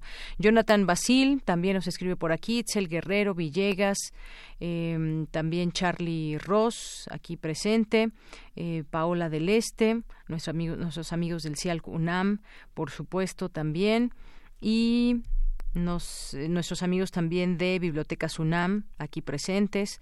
Y muchas gracias a todos los que se van sumando arroba PrismaRU es nuestro Twitter, PrismaRU nuestro Facebook, nuestro teléfono, ahora sí lo doy bien, 55 36 43 39 es nuestro número en cabina. Vamos a continuar con la información. Analizan en la UNAM el papel de los medios en este nuevo régimen. Mi compañera Cindy Pérez Ramírez nos tiene la información. Adelante, Cindy. Deyanira, muy buenas tardes. Es un gusto saludarte a ti y a todo el auditorio de Prisma RU en el marco del Congreso Análisis de las Políticas Públicas del Gobierno Federal 2018-2024. Se llevó a cabo en la Facultad de Ciencias Políticas y Sociales la Mesa Medios y Poder, en donde Genaro Villamil Rodríguez, presidente del Sistema Público de Radiodifusión del Estado mexicano, señaló que en gobiernos anteriores los sentimientos del mercado estaban potentados en la estrategia de los varones televisivos. Asimismo, recordó que el gobierno de Enrique Peña Nieto despilfarró mucho dinero en comunicación social. Se derrumban las televisoras mucho antes del 2018 porque las audiencias también las abandonan. Desde 2015 hay una constante crisis de la televisión abierta, pública y privada en México. ¿Por qué? Pues por el cambio tecnológico, porque empezaron las benditas redes sociales. Ah, entonces, ¿qué vamos a hacer ahora que ya no tenemos la fuerza? Pues vamos a intoxicar las redes sociales. Eso es lo que estamos viviendo en estos momentos. ¿Qué se está haciendo? Construir un nuevo modelo de comunicación pública o comunicación política en el país va a tomar tiempo. Y por supuesto, hay muchas, muchas dificultades, hay errores, hay contradicciones, pero en ningún caso, y eso sí se los puedo comentar desde adentro, hay corrupción. Los medios públicos mexicanos son los grandes damnificados de la larga noche del neoliberalismo mexicano. Dejaron medios públicos devastados, saqueados, guachicolearon los recursos de los medios públicos y desperdiciaron o minimizaron la infraestructura que es pública. Son 18 frecuencias de radio, una nacional. En el canal 11, por lo menos el Politécnico Nacional trató de blindar al canal 11 de esta oleada de saqueo que, bueno, de una u otra manera no se salvó por completo, pero ahí está. Por su parte, Jesús Ramírez Cuevas, coordinador general de comunicación social y vocero del Gobierno de la República, recalcó que el fin de este es responder críticas y clarificar dudas y dijo que las conferencias matutinas son un ejercicio en construcción. Porque es una obligación constitucional que el gobierno rinda cuentas y, pero nunca había sido en este país, nunca, es nunca, había un gobierno deliberado y rendido cuentas todos los días. Entonces estamos en un ejercicio también de construcción de este modelo y perfeccionándolo o aprendiendo también de esta nueva realidad. El hecho mismo de que el presidente de la República, de aparte de comunicar todos los días que tres o cuatro días de la semana va directamente a las regiones a dialogar con la gente, a exponer eh, las políticas públicas, presentar los avances de los proyectos gubernamentales, pues es algo inédito. Entonces, esto es algo que es nuevo para, para México. Y por el otro lado, pues tenemos que en esta eh, crisis de los medios, en este cambio del paradigma de la comunicación, ahora tenemos esta, eh, este cambio político y social que estamos experimentando, donde eh, la interacción social es muy relevante. Tenemos que reflexionar sobre la importancia de estos medios electrónicos, de las redes sociales y defender como un espacio público. Hasta aquí el reporte de esta mesa Medios y Poder. Muy buenas tardes. Gracias, Cindy. Vamos ahora con mi compañero Daniel Olivares porque nos tiene información que puede interesarnos.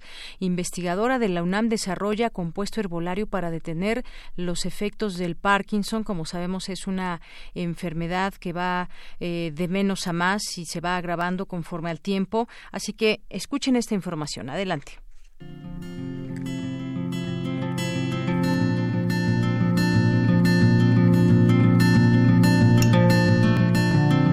El Parkinson es una alteración neurológica caracterizada por la pérdida prematura de células del cerebro que controlan el movimiento.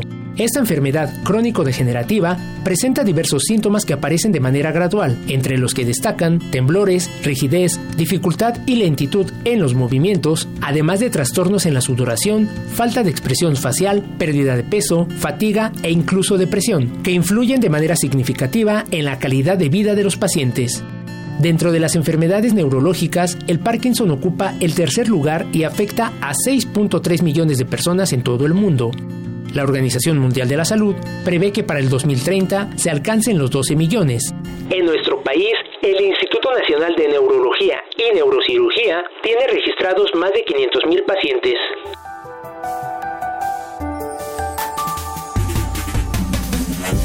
Según este instituto, los factores que contribuyen a la aparición de esta alteración pueden tener relación con aspectos infecciosos, genéticos, envejecimiento prematuro y factores tóxicos. Aunque el Parkinson es un padecimiento crónico y se detecta cuando ya se tiene de 70 a 80% de las neuronas muertas, puede ser tratado y controlado eficazmente. En este sentido, la doctora Anaí Chavarría Krauser de la Facultad de Medicina de la UNAM desarrolló una investigación con el extracto de una planta que permitiría disminuir los síntomas del Parkinson. La doctora nos explica.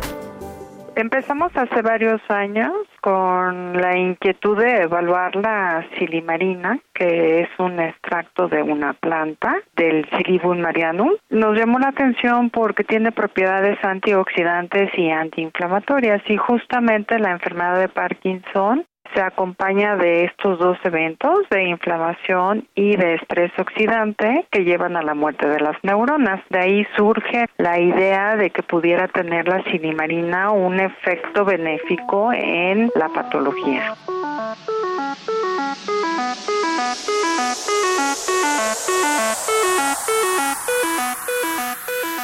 El Silibum marianum es un cardo muy parecido a las alcachofas, que se localiza en toda la franja del Mediterráneo que corre a lo largo del globo terráqueo. En México se encuentra en las latitudes de Ensenada, Baja California.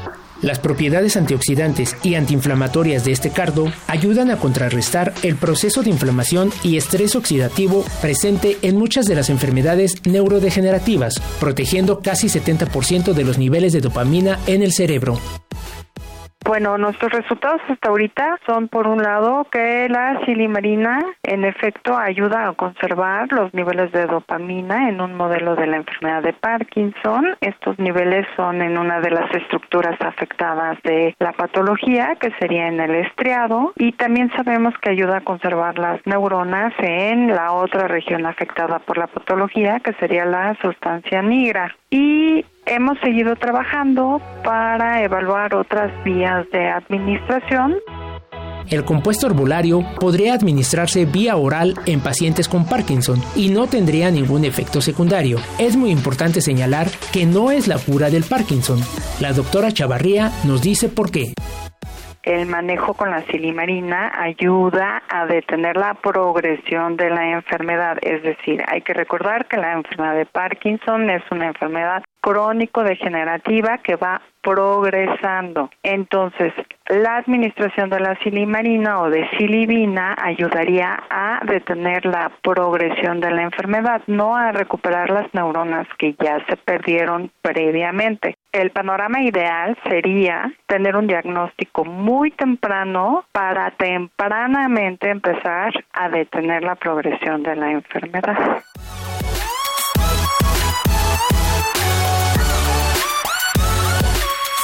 La UNAM ya cuenta con la patente de este compuesto y está en proceso de vinculación con alguna empresa farmacéutica para su elaboración, por lo que aún no está disponible. Sin embargo, se espera que en un futuro no muy lejano se pueda adquirir para el tratamiento del Parkinson.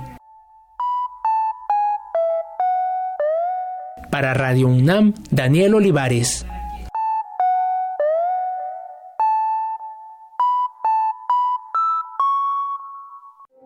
Queremos escuchar tu voz. Nuestro teléfono en cabina es 55 36 43 39. Porque tu opinión es importante, síguenos en nuestras redes sociales, en Facebook como Prisma RU y en Twitter como arroba PrismaRU. Internacional RU.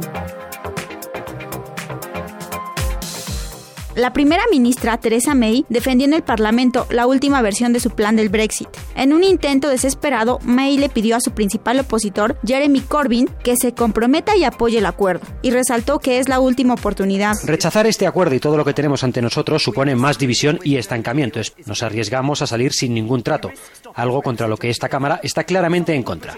Nos arriesgamos a detener todos juntos el Brexit, algo que el pueblo británico simplemente no toleraría y nos arriesgamos a crear más división en un momento en que necesitamos actuar juntos por el interés nacional. No obstante, el líder laborista Jeremy Corbyn aseguró que su partido votará en contra del acuerdo para el Brexit. Ningún diputado laborista puede votar a favor de este acuerdo sobre las promesas de una primera ministra a la que solo le quedan unos días de trabajo. Incluso si la primera ministra pudiera cumplir sus promesas, el acuerdo que nos presenta no representa ningún compromiso genuino. Su plan de 10 puntos está plagado de contradicciones y sueños imposibles.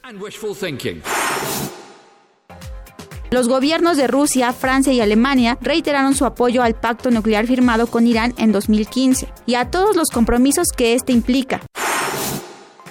Telefónicas británicas y japonesas informaron que congelaron el lanzamiento de los teléfonos inteligentes Huawei. Se unen así al veto la compañía china aprobado por Estados Unidos, mientras que Huawei pide a la Unión Europea que intervenga. Habla el vicepresidente de Huawei en Europa, Abraham Liu. La actitud de la actual administración de Estados Unidos, presionando a nuestro gobierno y a nuestros clientes en Europa, no tiene precedentes.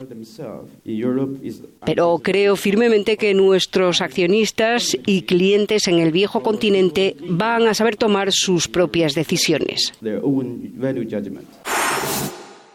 Miles de personas en más de 400 ciudades de Estados Unidos protestaron para defender el derecho al aborto, en respuesta a una serie de leyes restrictivas que han sido aprobadas este año, en particular en Alabama, que prohíbe el aborto en prácticamente todos los casos, incluidos la violación y el incesto.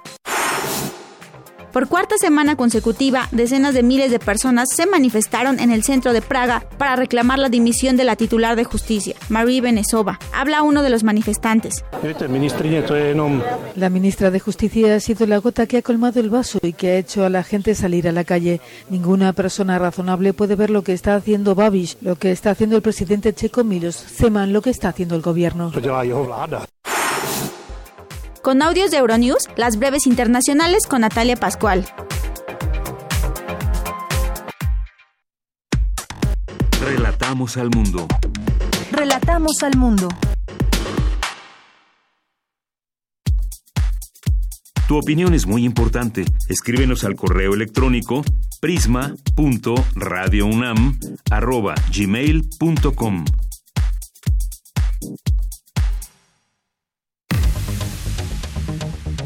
Debate RU. Son las 2 de la tarde con 22 minutos y continuamos aquí en Prisma RU. Ya estamos listos para iniciar esta mesa de análisis sobre el nuevo programa de contingencia eh, que da a conocer la jefa de gobierno capitalino Claudia Sheinbaum hace unos momentos o continúa todavía exponiendo este, este plan. Y ya hay algunas noticias que podemos compartir con ustedes que vamos a plantear aquí en la mesa dentro de este nuevo programa de contingencia. Las autoridades presentaron este nuevo esquema de contingencias ambientales en el que se endurecen las medidas de circulación al incluir el 20% de los automóviles con holograma cero y doble cero. Estas medidas entrarán en operación mañana mismo. Este nuevo programa para prevenir y responder a contingencias ambientales establece una fase preventiva cuando el índice metropolitano de calidad del aire, es decir, los IMECAS, alcancen 140 puntos de ozono o 135 puntos de partículas PM2.5 y 1.0. En esta fase dejarán de circular el 50% de los automotores administrativos de gobiernos locales, municipales, alcaldías y federal. Además, se alertará a la población y se realizarán recomendaciones en materia de salud. Y vamos a ir platicando poco a poco qué significa la fase 1, la fase 2, pero les quiero presentar a nuestros invitados en este en este día.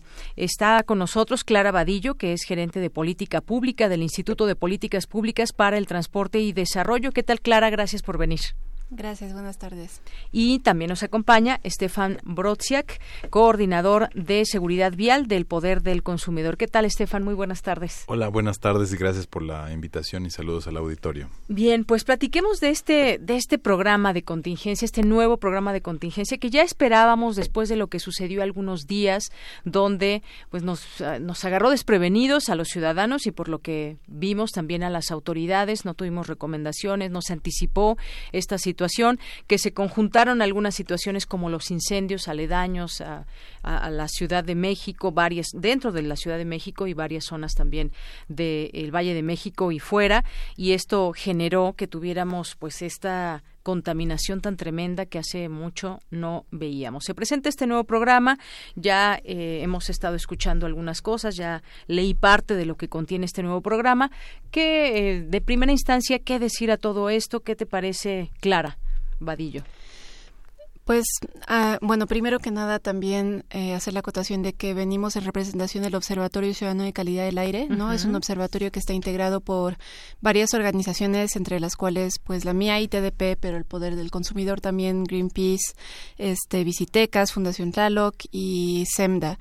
Entonces, realmente somos varias organizaciones que ya hemos trabajado el tema desde hace varios años y décadas y estamos ahora contentos de ver que eh, estamos tomando medidas, pero muchas son de, medidas que ya se, se sabían, ¿no? Se conocían y que eh, estuvimos recomendando junto a, pues también la comunidad científica pero lo que nos interesa también ahora em, enfatizar es que hay una relación muy estrecha entre el cambio climático y la situación de calidad del aire que estamos viviendo ahora, ¿no?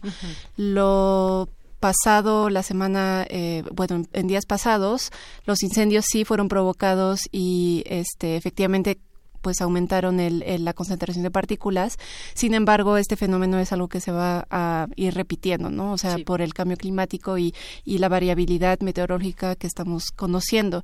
Entonces, todo está ligado. Eh, también el ITDP trabaja mucho, por ejemplo, el tema de desarrollo urbano y de cómo este se tiene que vincular con políticas de transporte para que cada vez tengamos eh, ciudades de distancias más cortas y no tengamos que eh, utilizar el automóvil para cualquier cosa que queramos hacer aquí en la ciudad. Entonces, son muchas, muchas cosas que tenemos que empezar a, cambiar de fondo.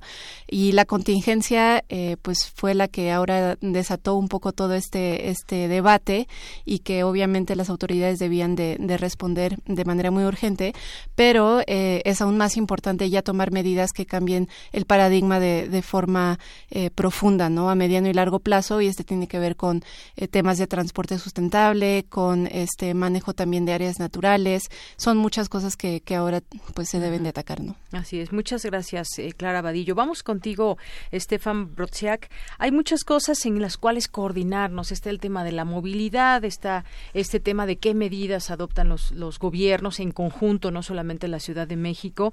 Y quizás, a ver, lo que estamos viendo ahora es un endurecimiento de estas medidas que antes se tenían, ahora entrarán en todo esto la calcomanía cero y doble cero. ¿Qué opinas de, de esto que se acaba de presentar? Bueno, vemos con muy buenos ojos que se incrementa la comunicación de riesgo, lo cual eso pues es una medida preventiva para la población para que proteja de mejor manera eh, su salud, su integridad, no eh, reducir la exposición a contaminación y demás.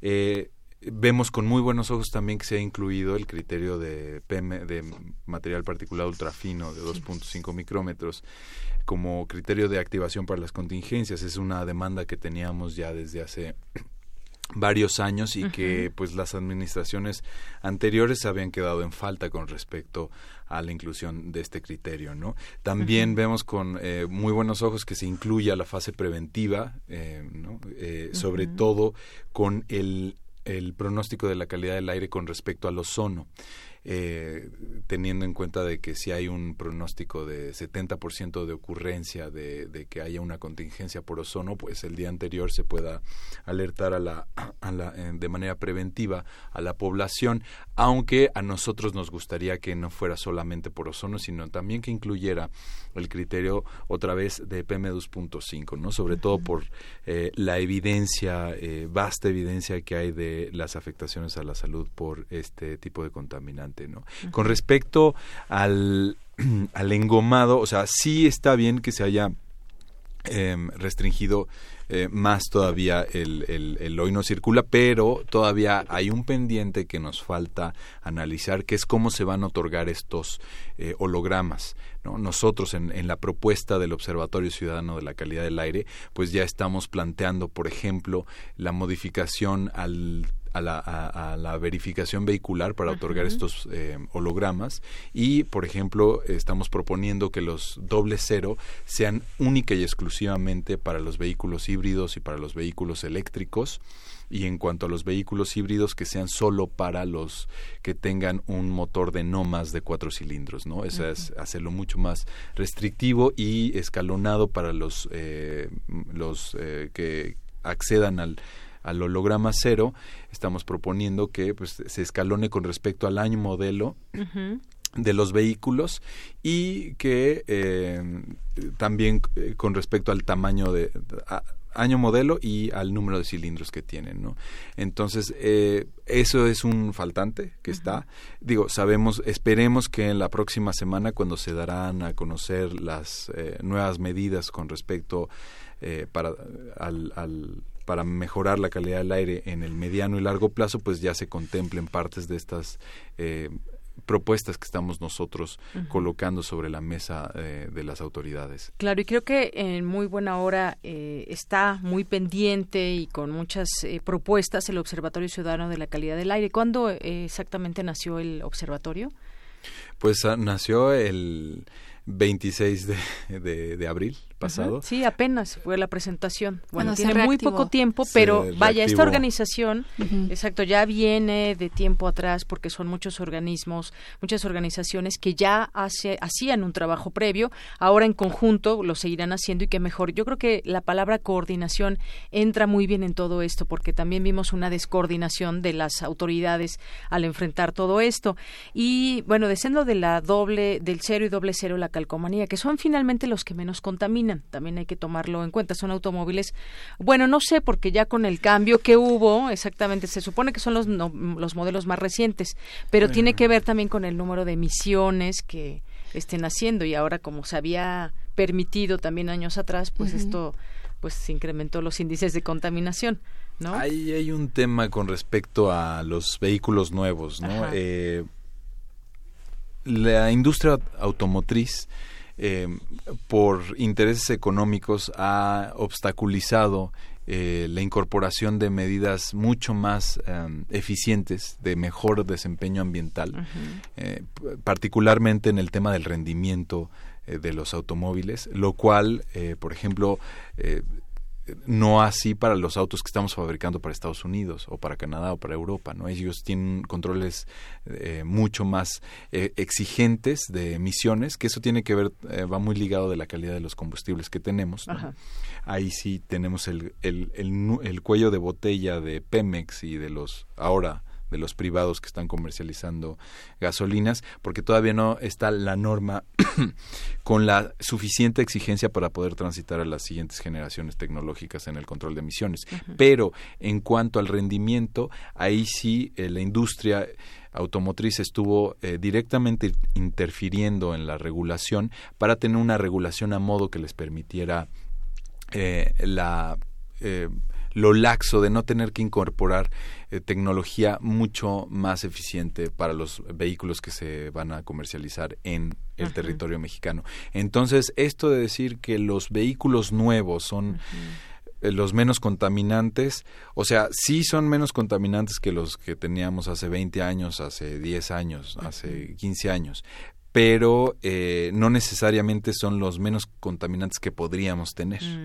Entonces ese, ese punto es muy importante y que por lo cual sí se debe de hacer más exigente eh, el holograma doble cero. Claro, y ahí viene también el trabajo que requiere o que tenemos nosotros como ciudadanos, porque de pronto reclamamos de todo, no, yo quiero que mi coche circule todo el tiempo y entonces yo vivo muy lejos y, y vienen muchas cosas. Yo creo que esto es de eh, trabajar en conjunto, trabajar en equipo, ciudadanía, autoridades, todos, todas las eh, estas agrupaciones que hacen algo por estar observando eh, la calidad del aire, pero que también no solamente es emitir, sino hacer, también hacernos responsables de muchas cosas. Yo creo que mucha gente que ha tomado la bicicleta por el carro está haciendo su parte, pero debemos seguir coordinándonos. Y en todo esto también, eh, Clara Vadillo, yo quisiera preguntarte ahora, ¿quiénes tantos contaminamos? Los que utilizamos un auto, la industria, también en este aspecto, pues tiene que haber eh, pues definiciones muy claras. ¿Qué pasa con la industria, todas estas fuentes de contaminación que hay en la Ciudad de México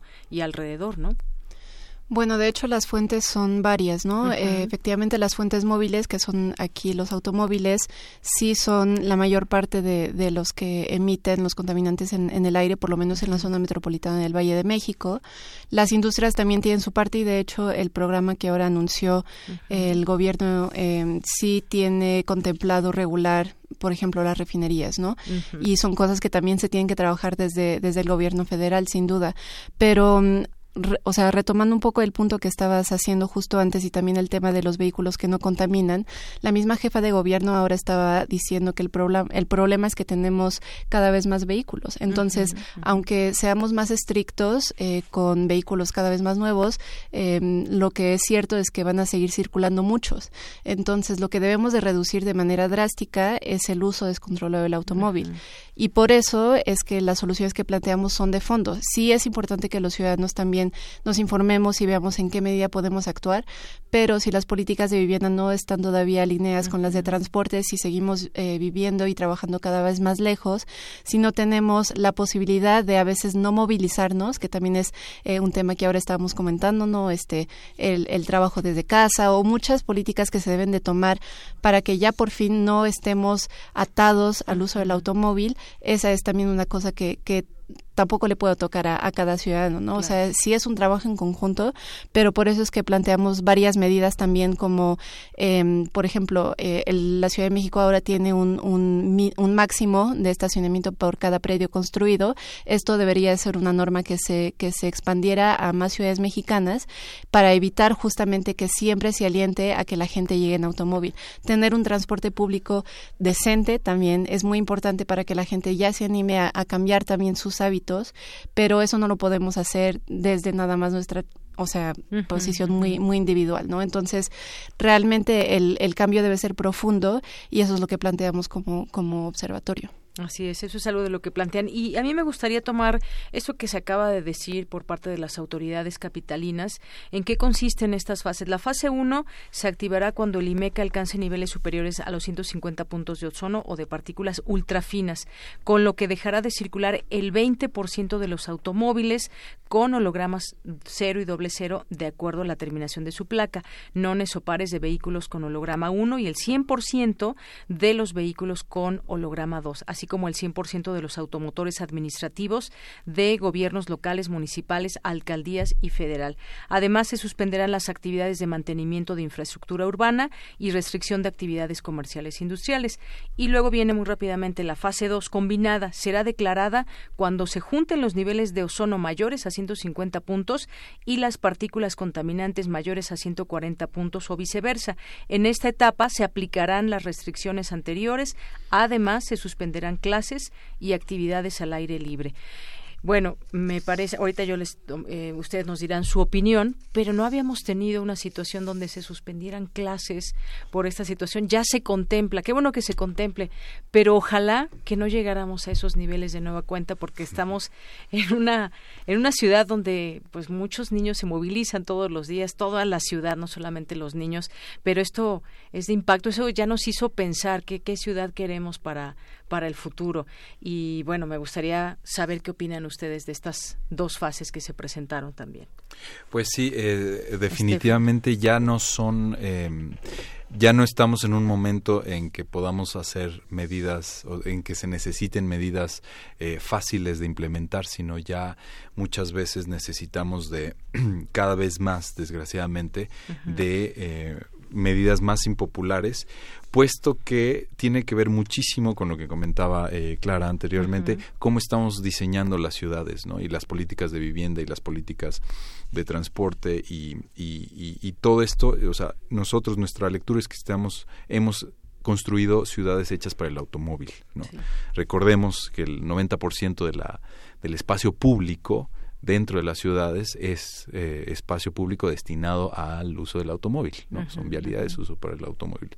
Entonces, estamos y lo mismo o sea sucede con la pirámide de inversión ¿no? la infraestructura eh, pública el, el 80% del presupuesto se va para desarrollar y mantener las vialidades destinadas al uso del automóvil, ¿no? Entonces tenemos que cambiar el paradigma que estamos eh, eh, bajo el cual estamos construyendo y diseñando nuestras ciudades y eso sí tiene costos y tiene eh, cambios, son cambios prácticamente culturales también. Y, eh, por ejemplo, una de las medidas que estamos eh, nosotros proponiendo es el sobreprecio de las gasolinas en la Ciudad de México y el Estado de México de un peso por gasolina, de un peso por litro.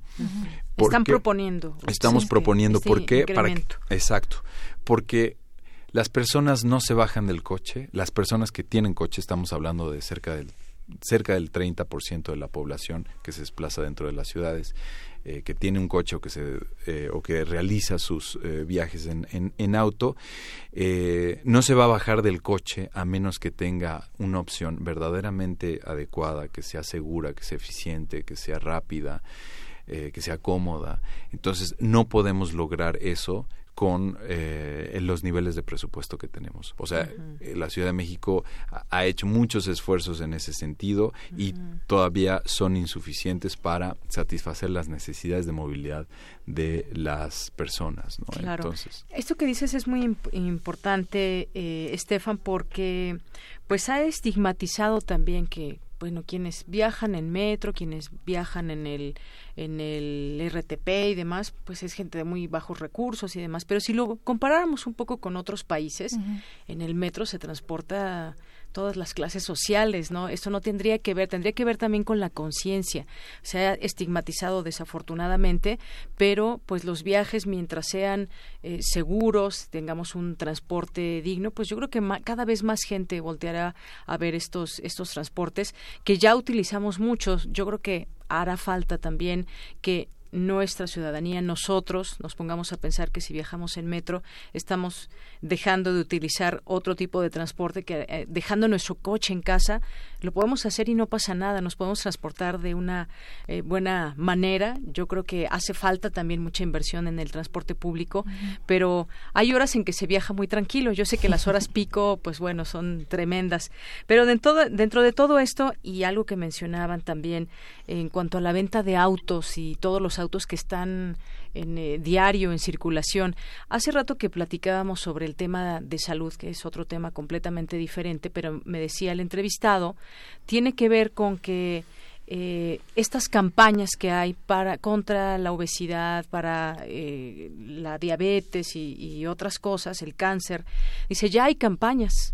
Lo que no hay es realmente restricciones, por ejemplo, para que se retire la, la comida chatarra de las escuelas. Y yo lo pondré aquí. Se están promoviendo siempre la compra de automóviles y los créditos y demás. Entonces la gente sigue comprando automóviles. Yo no sé si desde el gobierno pudiera haber pues algún tipo de entendimiento, no sé qué se puede hacer para desincentivar también la compra de los automóviles. Digo, a lo mejor estoy diciendo una barbaridad, pero pero me suena de alguna manera lógico, no sé ustedes qué piensan. No creo que realmente el tema está totalmente relacionado, tiene todo que ver, ¿no? O sea, por ejemplo, moverse en transporte público en muchas veces eh, requiere que justamente empecemos a caminar, después eh, alcanzamos la estación, nos bajamos, caminamos otro poco. Eh, realmente México es uno de los países que más problemas tiene en cuanto a sobrepeso, obesidad, diabetes. Eso lo podemos contrarrestar si desde, desde que somos en edades de, caminar, desde, eh, o sea, siendo niños y niñas, empezamos a tener hábitos mucho más saludables en nuestra movilidad cotidiana. La Organización Mundial de la Salud recomienda que un adulto, eh, para estar saludable y evitar todos esos problemas que ahora estamos viendo cada vez más en el país, eh, pueda tener una actividad física intermedia entre 30 y 30 minutos y una hora, que no es mucho, es por ejemplo, pues moverse en bicicleta todos los días, ya, ya cumpliste y no vas a padecer todo lo que podrías eh, estar conociendo si te mueves todos los días en automóvil.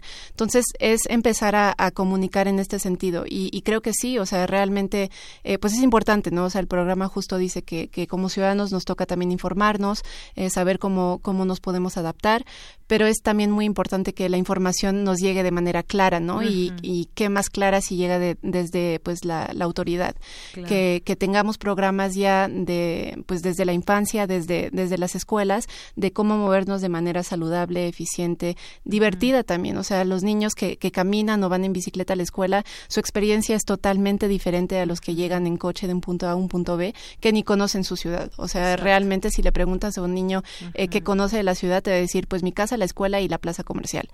Eh, es muy triste, ¿no? Pero realmente ese es el tipo de ciudades que estamos haciendo eh, y pues además estamos impactando muy negativamente su salud, no nada más la, la suya, sino la de, de toda la población, ¿no? Entonces sí es un tema de cambio profundo y creo que sería muy importante y es una de las propuestas también que tengamos más programas de sensibilización y educación ambiental y eso tiene que venir pues sí del aparato de gobierno. Claro que sí. Pues muchas gracias, Clara. Estefan, y también, digo, en algún momento salió por ahí una noticia donde hablaba de conocer también cuáles son los autos que menos contaminan. Eso también nos corresponde como ciudadanos si vamos a adquirir un auto, cuáles son los que menos emisiones eh, generan de ozono y todo esto. Pero verlo, sin duda, como decíamos, de una manera global y completa. Creo que, pues ya, no creo, se reunieron los gobiernos también para analizar todo esto, porque vimos al Estado de México por aquí, a la Ciudad de México por allá, Puebla por un lado. Entonces, todo esto es de irse entendiendo entre gobiernos, porque si no, y además, quizás tras de aquí a algunos años? ¿Qué quiero de aquí a que termine este sexenio, la secretaria de Medio Ambiente, la jefa de gobierno y así todos en cada uno de sus estados que puedan tener esa idea, cómo quiero dejar esta ciudad en seis años, que es más o menos lo que vamos a tener, y además dejar como pues planes o caminos definidos para los que vienen, ¿no?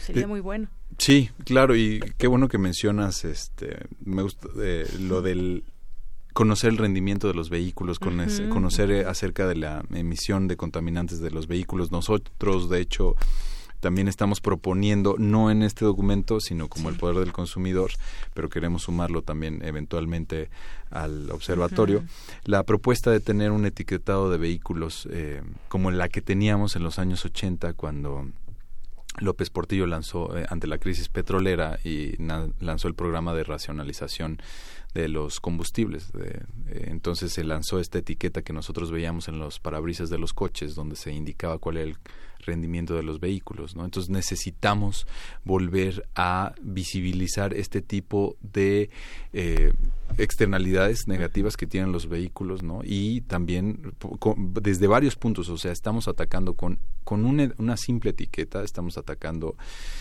eh, por un lado, la falta de el derecho a la información, que si no hay derecho a la información no hay derecho a la salud y si no hay derecho a la salud no hay derecho a un medio ambiente sano, son derechos que están concatenados y ante los cuales la industria y gobiernos pues están, están siendo omisos en este momento, ¿no? Entonces, eh, eso también nos ayudaría a reducir nuestra dependencia en los hidrocarburos, ¿no? Eso ayudaría también a generar competencia entre los fabricantes para ganar el puesto de cuál es el coche más eficiente, ¿no? Entonces, eh, y además ahorraría a la economía familiar pues miles de pesos. Nosotros hemos hecho comparativos dentro de, este, de un mismo segmento y estarían ahorrándose personas este, entre el más y menos rendidor eh, de una misma categoría se estarían ahorrando desde cinco mil hasta veinte mil, veinticinco mil pesos al año en combustible, ¿no? Si la gente tuviera ese conocimiento adecuado eh, y eh, también pues a sacar cuentas. A sacar cuentas y que se le diera eh, al, al, consumidor también eh, mecanismos para visibilizar cuáles eh, son los niveles de contaminantes que son es información muy técnica, pero que existen mecanismos como los rankings, los comparativos dentro de los sectores, dentro de los segmentos, que le pueden ayudar a los consumidores a darse cuenta, ah, este es más contaminante que este ¿no? Entonces elegir, tener una, una elección mucho más eh, racional, ¿no? Y siguiendo también con la analogía que mencionabas hace un instante acerca del ambiente obesigénico, pues yo lo extiendo también tenemos un, un ambiente cochegénico, ¿no? Que está induciendo a la compra de autos y al, eh, al uso indiscriminado de vehículos, teniendo vialidades cada vez más amplias y teniendo cada vez eh, más presupuesto para eh, desarrollar esta infraestructura para el para el automóvil y castigando injustamente a las personas que menos eh, recursos tienen ¿no? entonces tampoco podemos o sea tampoco también entendemos que el gobierno no puede competir en términos mercadotécnicos con la industria automotriz que es de las que más gasta en anuncios en todos los medios en todos los medios prácticamente. Yo quería retomar este punto y aquí también Patricia Cruz una de nuestras radioescuchas lo, lo retoma, eh, este, esto que decías de elevar el costo de la gasolina en un peso y bueno, plantean aplicar el sobreprecio de un peso por litro de gasolina para evitar viajes en automóvil particular y fortalecer la capacidad de reacción de los cuerpos de emergencia ante fenómenos meteorológicos y demás. Y yo, yo quería preguntarle si esto digamos pues es una medida quizás antipopular para mucha gente que utiliza el coche y nos va a decir, bueno, ¿cómo es que suben la gasolina? Patricia Cruz nos llamó y nos dice, ¿cuál es la justificación de las ventajas de subir el precio de la gasolina? Su comentario dice, subir el precio de la gasolina no ha sido una solución para, para dejar de usar el automóvil. ¿Qué opina? El mecanismo que proponemos es subir de un peso por litro pero que este peso adicional y que pues a final de cuentas van a sumarse y van a ser muchos, vayan directamente etiquetados a mejorar el transporte público. No es nada más subir para subir y que regrese a una bolsa general y quién sabe lo que va a suceder. que se quede el, Exacto. de la ganancia, no, sino, que, este sea etiquetado para mejorar el transporte público, que entonces es un contrapeso y que justamente permitirá a las personas ya no usar tanto su automóvil. Y se combina también con lo que dice este Stefan, ¿no? O sea, realmente si estamos también proporcionando mejor información sobre el rendimiento de los vehículos, las personas también podrán hacer decisiones más informadas y ahorrarse miles de pesos. Pero dentro de esto, algunos pesos irán directamente a mejorar el transporte público, que es muy diferente. Y también habría estaría dividido en dos partes. El 80% eh, de esta recaudación estaría destinada, como lo menciona Clara, a desarrollar un transporte sustentable eh, con las características que necesitan de seguridad, no, de no acoso eh, de, y de y, de eficiencia y de comodidad y de rapidez. ¿no? Y bueno, infraestructura peatonal y ciclista me falta. infraestructura peatonal y ciclista que son también los grandes, los grandes olvidados en las administraciones con respecto al reparto justo, ¿no? Eh, y un, más un 20% de esta recaudación se iría a un fondo de compensación para el sector transporte que esté eh, llevando a cabo eh, transportando bienes perecederos, comida, o sea, eh, elementos de la canasta básica para, desde luego, impactar lo menos posible en los eh, insumos que necesitamos todas las familias, ¿no? Entonces, este mecanismo es una forma de redistribuir mejor los presupuestos que se están distribuyendo ahorita mismo de manera muy injusta, beneficiando tan solo al 20-25% de la población y dejando al resto de la población desamparada en cuanto a sus accesos a em, modos de movilidad justa, equitativa, cómoda, segura. Muy bien, pues es una es una propuesta que ustedes hacen y que por supuesto queríamos comentarla en ese espacio. No sé con cuántos litros se llena un automóvil, más o menos. Pues ustedes dijeron un peso por litro, ¿no? Sí, eh, hay, por ejemplo, los subcompactos se pueden eh, llenar desde 45 litros, más o menos, 40, 45, 45 pesos extras. 45 pesos extras el subcompacto, ¿no? Eh, hay autos de 50 litros. Las SUVs, que los vehículos utilitarios que son los más consumidores pues están se están llenando con 55 litros, con 60 litros. Entonces, em, y pues bueno, tiene todas las externalidades de, climáticas que, que, tiene, ¿no? O sea, el uso del automóvil, como mencionaba el doctor Molina en una de las conferencias de prensa, uno cree que aquí en México eh, tenemos un derecho natural al uso del automóvil y no, o sea, lo que es un derecho natural es un derecho a la salud, un derecho al medio ambiente sano y el uso del automóvil eh, interviene, interfiere con el acceso a esos derechos, ¿no? Entonces está haciendo, hay un choque ahí de entre los, las prácticas que tenemos y los derechos a los cuales el Estado debería estar garantizándonos su acceso. Muy bien. Bueno, pues seguimos en esta mesa de análisis sobre este programa de contingencia que se presentó el día de hoy. Yo quiero traer a la mesa también otro tema que tiene que ver con la plantación de árboles y seguimos platicando aquí con Stefan Brodziak, coordinador de seguridad vial del Poder del Consumidor, y con Clara Vadillo, gerente de política pública del Instituto de Políticas Públicas para el Transporte y Desarrollo, que forman parte de las distintas organizaciones del Observatorio Ciudadano de la Calidad del Aire. Y bueno, estamos transmitiendo también por Facebook Live. Les mandamos muchos saludos a nuestros eh, radioescuchas y las personas que estén ahí en el Facebook. Quiero traer a colación este tema. Plantar 10 millones de árboles, el reto para la Ciudad de México. Vimos hace poco que hubo ahí pues una eh, manifestación y demás porque cortaron una serie de árboles ahí en, en Real de Mayorazgo mm, y que pues se autorizó por la administración pasada y pues sí es un escándalo que en esta ciudad se corten árboles, por supuesto necesitamos más, no menos, y este es un, un reto. Esto también quizás se debe ver a la par, más allá de este aire contaminado que tenemos, los árboles juegan una función muy importante.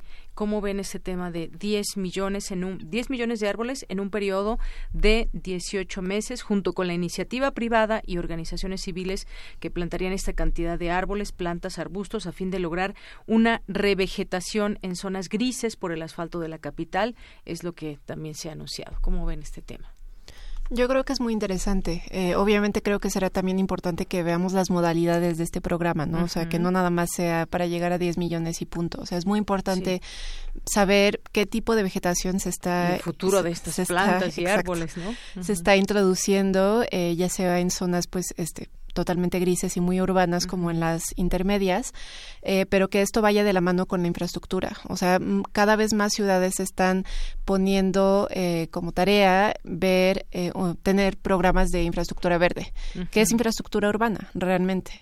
si estamos también hablando de, de, fomentar el que la gente vaya a pie o en bicicleta, es algo muy importante tener sombra suficiente, tener espacios agradables en los cuales uno no vaya a caminar durante pues 45 minutos bajo el sol, ¿no? Entonces son cosas muy importantes, no nada más por el tema pues de, de mejorar la calidad del aire este de manera muy directa, pero también como para generar una ciudad que sea mucho más atractivas y otra vez eh, ir hacia ese, ese cambio de paradigma de, de, ya no tener una ciudad totalmente orientada al automóvil. Entonces, pues sí, sí es un, un buen programa, pero obviamente habrá que ver de qué manera se va a implementar, ¿no? Así es. Y bueno, en todo esto también, Estefan, lo que mencionabas de las ciclopistas, para hacer una ciclopista o muchas ciclopistas, no sé, no se necesita esa gran cantidad de millones de pesos como se necesita para la infraestructura de los automóviles y seguimos sin ver todas estas ciclopistas que quisiéramos ver en la ciudad para que más gente se anime. Yo creo que entre más estructura, más seguridad, como se hace en otros países, pues sacaremos la bicicleta, ¿no? Gracias. El problema ahí eh, lo trabaja mucho también el ITDP. Hemos hecho un estudio también de inversión federal, o sea, a nivel local, obviamente se bajan fondos federales para, para invertir en infraestructura y hemos visto que más del 70% de, de toda la infraestructura, em, o sea, de toda la inversión federal usada para, para movilidad se va al automóvil. Realmente lo que va a infraestructura peatonal y ciclista son unos cuantos puntos de porcentaje, no es nada. Lo que también incentiva este fenómeno es que todavía no hay mecanismos de financiamiento claros para ir, por ejemplo, desde la federación hasta lo local. Entonces, lo que pasa es que los gobiernos locales son los que, si tienen la voluntad, deberían de invertir en esto. Realmente no es un esfuerzo enorme. O sea, la inversión en infraestructura peatonal y ciclista es muchísimo menor de la que ahora se está dando para el asfalto, que además se tiene que recarpetar. Eh, son muchas cosas que realmente ahora hemos integrado en el gasto, en el presupuesto de los gobiernos, pero que ahora, como estamos proponiendo nuevas cosas, como obviamente el ajuste se ve, se ve muy grande, pero el, la infraestructura eh, peatonal y ciclista no tiene un costo desmedido, al contrario, y trae muchos beneficios. Eso también es lo que nos incorpora el hecho de, y hay estudios en Europa que lo demuestran, cada vez que tú inviertes en ese tipo de, infraestructura, te estás ahorrando millones de euros en no tener a gente que sufre de obesidad, de diabetes, a no tener este siniestros de tránsito y gente que muere por esto. Realmente es, es una visión más amplia que todavía no estamos teniendo y que estamos viendo en, puros números de cuánto le estoy invirtiendo esto. Muy bien.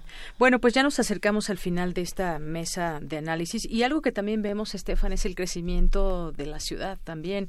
Más edificios, un crecimiento, pues no sé si decirlo desmedido, pero por lo pronto sí se han logrado eh, ver eh, pues que muchas de las licencias se, da, se dan por dinero y entonces se siguen haciendo edificios y edificios y hay más necesidades, más necesidad de agua, más necesidad de gente que se transporte en automóvil o en transporte público, lo que sea, pero sigue siendo esta ciudad, sigue en crecimiento y crecimiento y ahora de manera vertical. Eso también impacta en todo lo que estamos platicando. Sí, desde luego, pero ahí creo que uno de los grandes problemas, y no solo es propio de la Ciudad de México, sino en realidad es de del mundo en general es una de las fallas del capitalismo, ¿no? Una de las eh, contradicciones. sí, una de las tantas fallas del capitalismo y así creo que esa es la descripción que mejor para mi gusto describe lo que está sucediendo, que estamos haciendo, elitizando eh, barrios, eh, centralizando los núcleos económicos y mandando hacia la periferia a la gente de escasos recursos que tiene que desplazarse sí o sí a los centros económicos. ¿no? Entonces ahí estamos creando un modelo de ciudad que induce eh, la creación de viajes, ¿no? Eh, que ese es la uno de los grandes problemas tanto de calidad del aire y de, eh, y de cambio climático, ¿no? Entonces, eh, la, la, con esta elitización de la vivienda y de los y de, y de ciertos barrios, digamos, lo que se está haciendo eh, pasó la vivienda, cambió el carácter social de la vivienda a tener, adoptar un carácter especulativo la vivienda, ¿no? Entonces quieres que valga más y este y para eso se dime dónde vives, te diré quién eres. Exactamente, ¿no? Entonces em, tu código postal que ya lo eh, piden en muchas tiendas. ¿De qué código postal nos visita? qué barbaridad. Exactamente, ¿no? Entonces están, este, hay, hay, hay, hay un, una una de las broncas más grandes que le vemos al, al, modelo económico que tenemos. Digo, no digo que sea eh, el peor, pero eh, sí hay que repensarlo y que sí hay que mantenerle, eh, implementar a través de un Estado fuerte ciertas regulaciones que sí o sí debemos implementar para el acceso justo a los recursos, tanto de vivienda como de calidad del aire, como de eh, de, de, los demás bienes que debería de dotar el Estado, la Federación y los países para la repartición justa de los recursos. Muy bien, pues esto último que platicábamos del capitalismo, pues ya será tema para otra ocasión también. Muchas gracias, Estefan. Y ya seguiremos platicando con ustedes también como parte de este Observatorio Ciudadano, Ciudadano de la Calidad del Aire y a ver estas medidas de qué manera impactan, esperamos, positivas para nuestra ciudad. Con esto nos despedimos. Le quiero agradecer también al profesor Franco Gutiérrez su, su mensaje muy largo sobre la música, que ya lo leímos. Muchísimas gracias. Y gracias a ustedes, Stephen Brodziak, eh, coordinador de seguridad vial del Poder del Consumidor. Gracias por estar aquí. Gracias por la invitación. Y Clara Vadillo, gerente de política pública del Instituto de Políticas Públicas para el Transporte y Desarrollo. Gracias. Muchas gracias. Y gracias sobre todo a usted que nos escucha aquí en Prisma RU. Soy de Yanira Morán. Nos escuchamos mañana. Buen provecho y buenas tardes.